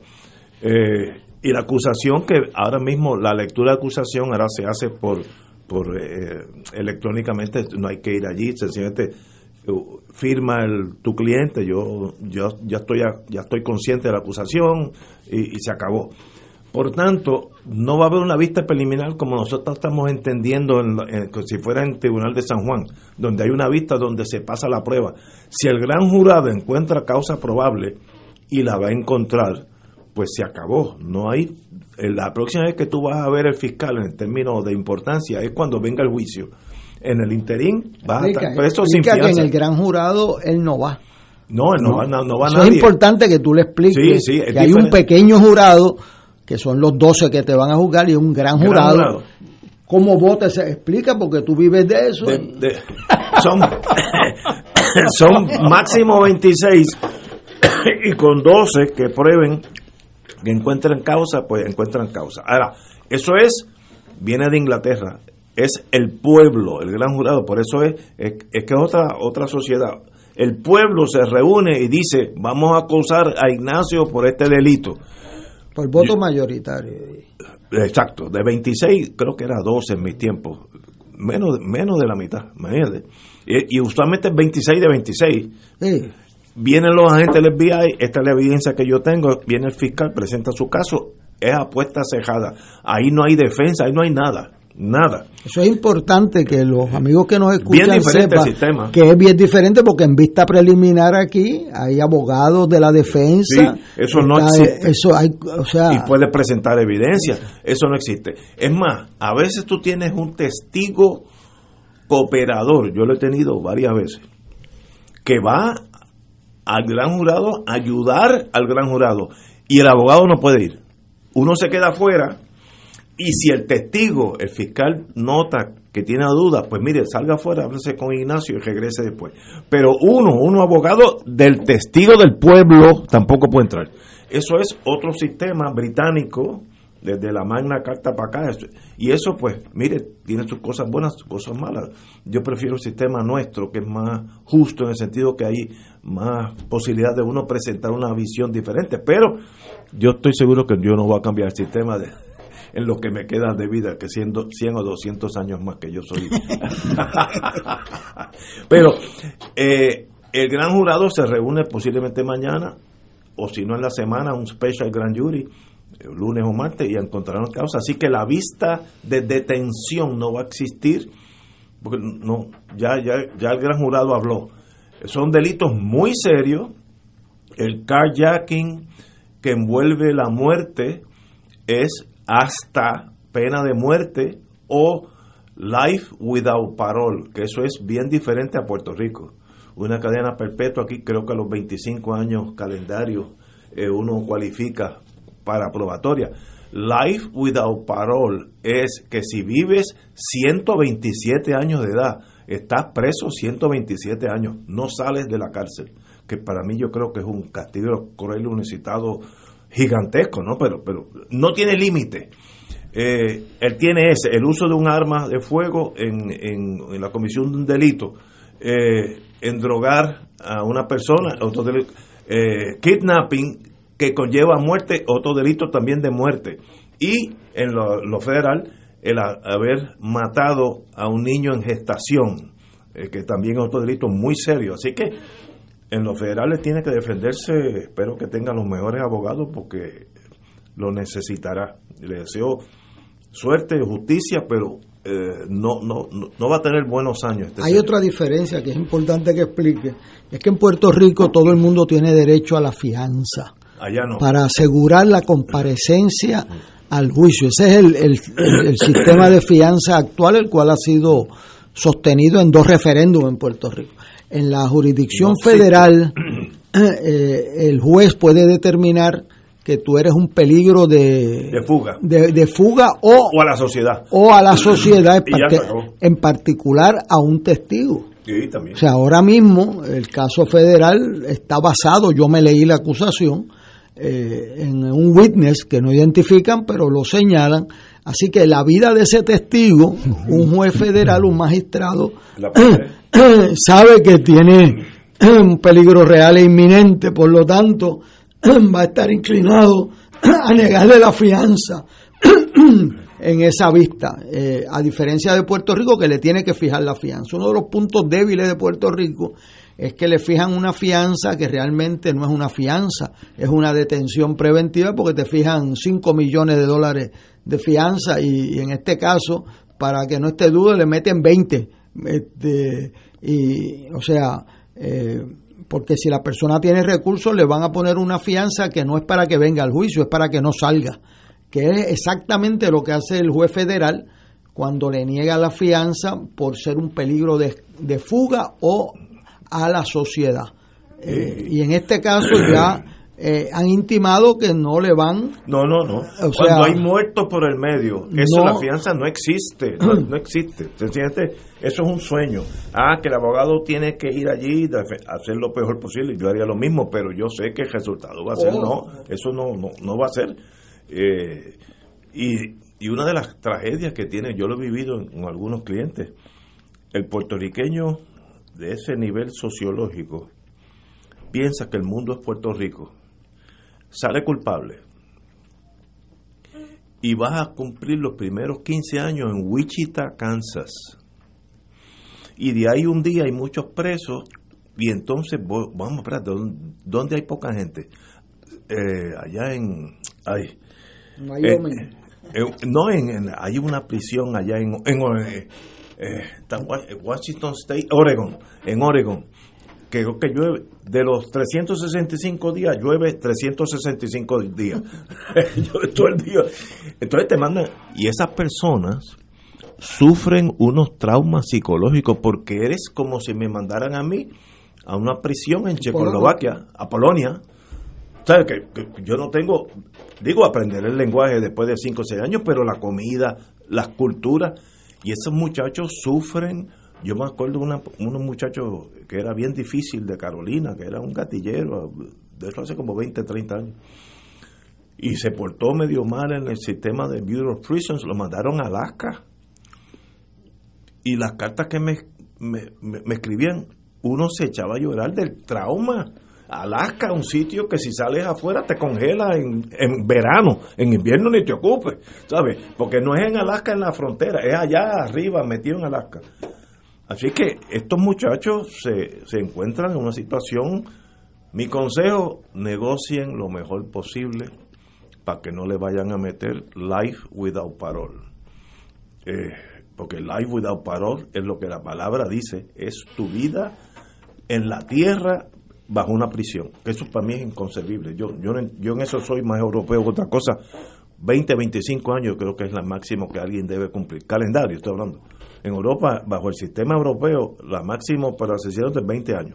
Ahora, Hay en eso que tú estás diciendo una aseveración de una de las personas relacionadas con el incidente que dice que está en contra de la pena de muerte porque eso es poco porque realmente lo que debe sufrir es ah, toda la vida. los 100 para que la sufra uno a uno. Yo prefiero, si, si el mundo, por la razón que fuera, yo me enfrento a una cadena perpetua, yo prefiero que me maten. Porque la vida es demasiado bonita. Yo disfruto la vida, estar con ustedes dos aquí, con Willy allí en los controles. Yo disfruto el almuerzo con mis amigos. El gesto de mi vida a cambio de un fusilamiento que te toma una fracción de segundo, ya se acabó. Pues me voy al paredón. Ese es mi pensar, ¿no? Este, no, no, no. La, vida es demasiado de bonita para malgastarla. Y esto sencillamente no entiendo esto, señores. Empecé con ese tema y lo voy a terminar. Hay, hay una noticia, nos quedan pocos minutos, hay una noticia que es extraordinaria. Por lo sana que es y a la misma vez le deseo lo mejor a esta señora la designada secretaria de corrección, Ana Escobar Pavón, eh, tuvo ante la Comisión de Nombramiento del Senado, y esto es lo, yo lo cojo como chiste y soy algo cínico, promete menos droga en la cárcel. Entonces uno lee de eso. ¿Cómo que promete? No debiera haber droga, punto. Eh, pero, menos, vamos a, en vez de 100, vamos a bajar los 75 y un buen comienzo. Que tal vez sea la realidad. Porque ya bueno, Ignacio, de, eso yo sé un poco. menos droga. Eh, porque una, una de las de los programas permanentes del Departamento de Justicia era trabajar con el problema de las drogas dentro del sistema Ah, penal. ¿verdad? Me acuerdo, sí, sí, sí. sí.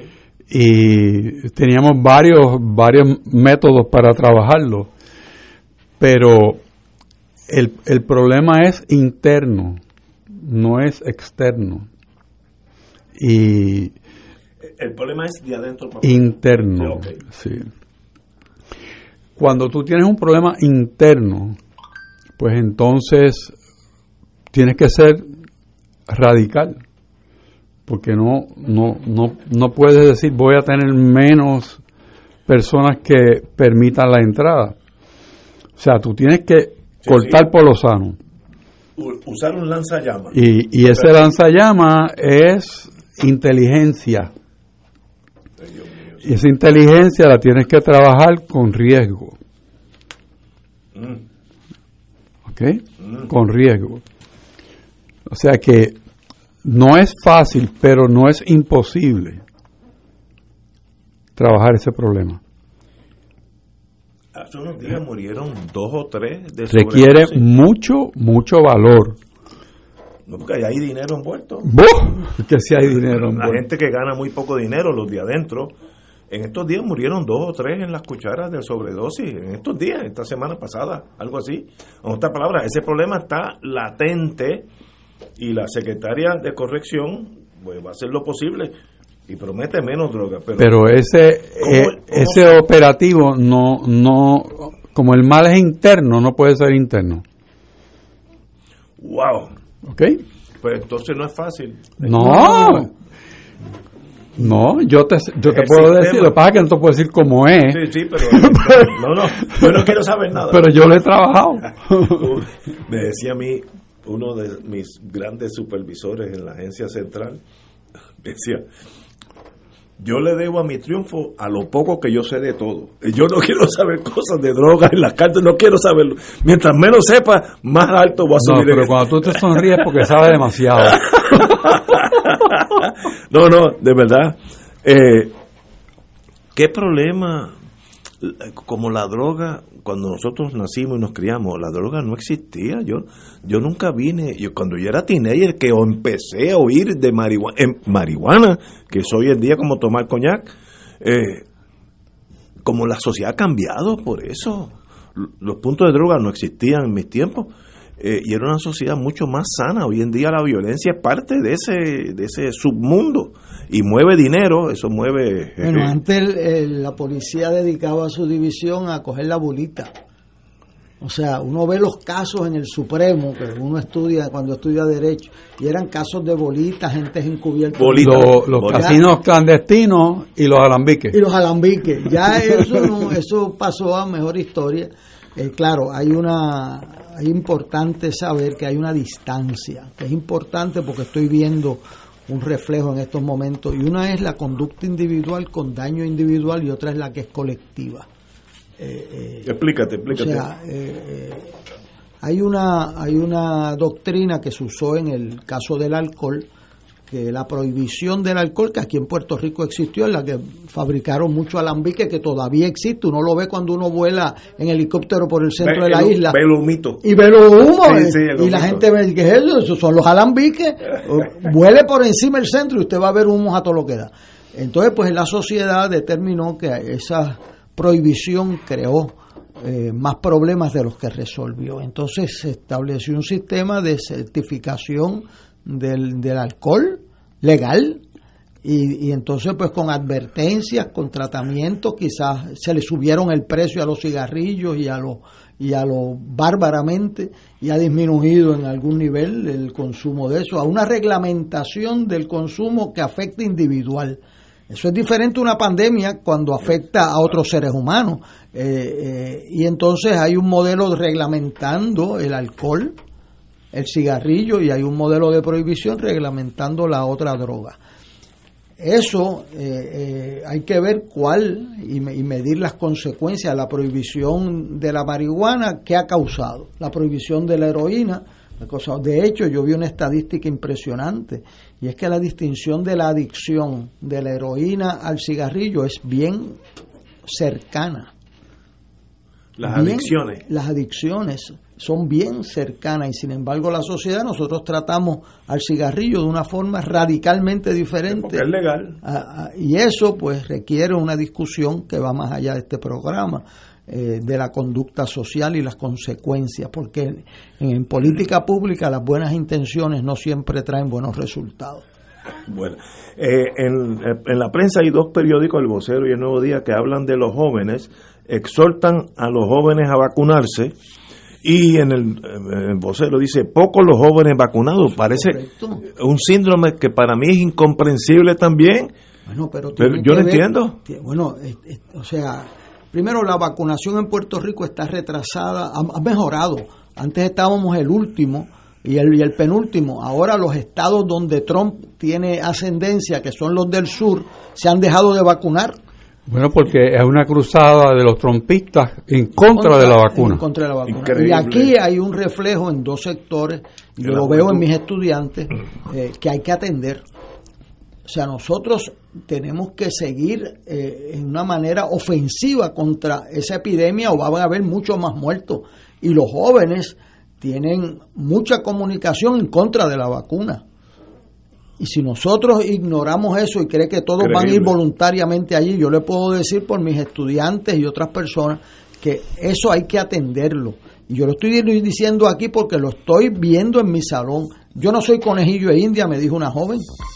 Este, o sea, eso es lo que leen. Y si nosotros creemos que todos van a ir voluntariamente allí, eh, podemos arriesgar. Y, y, no es la salud de ellos, que hay una diferencia cuando ustedes dice yo fumo y yo me voy a morir de cáncer, ok. Ese eres tú. Pues eres tú, pero cuando es una epidemia no eres tú, es tu familia, es tus vecinos, es tus amigos, tus compañeros de clase. Y ahí el gobierno tiene un deber afirmativo de educar y de poner en vigor medidas para protección de la sociedad. Estoy de acuerdo. Y, y sencillamente, el problema con el joven es que como tiene más resistencia, no él tal vez no tenga problemas serios, pero su abuelito, su papá, el vecino lo puede matar a todos. O sea que es una, una epidemia, literalmente una epidemia, no eres tú, no, no pienses en ti que yo tengo 17 años. Si usted tiene duda, mire los documentales de la India hoy. O sea, donde hay jóvenes muriendo allí en televisión. Yo vi una señora morirse en televisión porque no tenía oxígeno.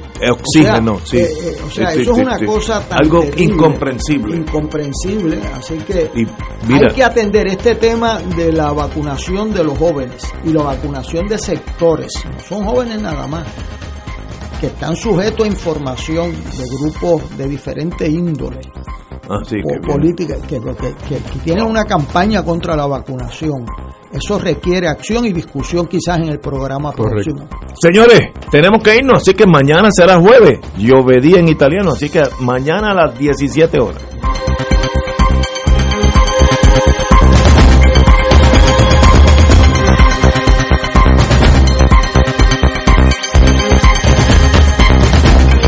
Esta emisora y sus anunciantes no se solidarizan necesariamente con las expresiones vertidas en el programa que acaban de escuchar.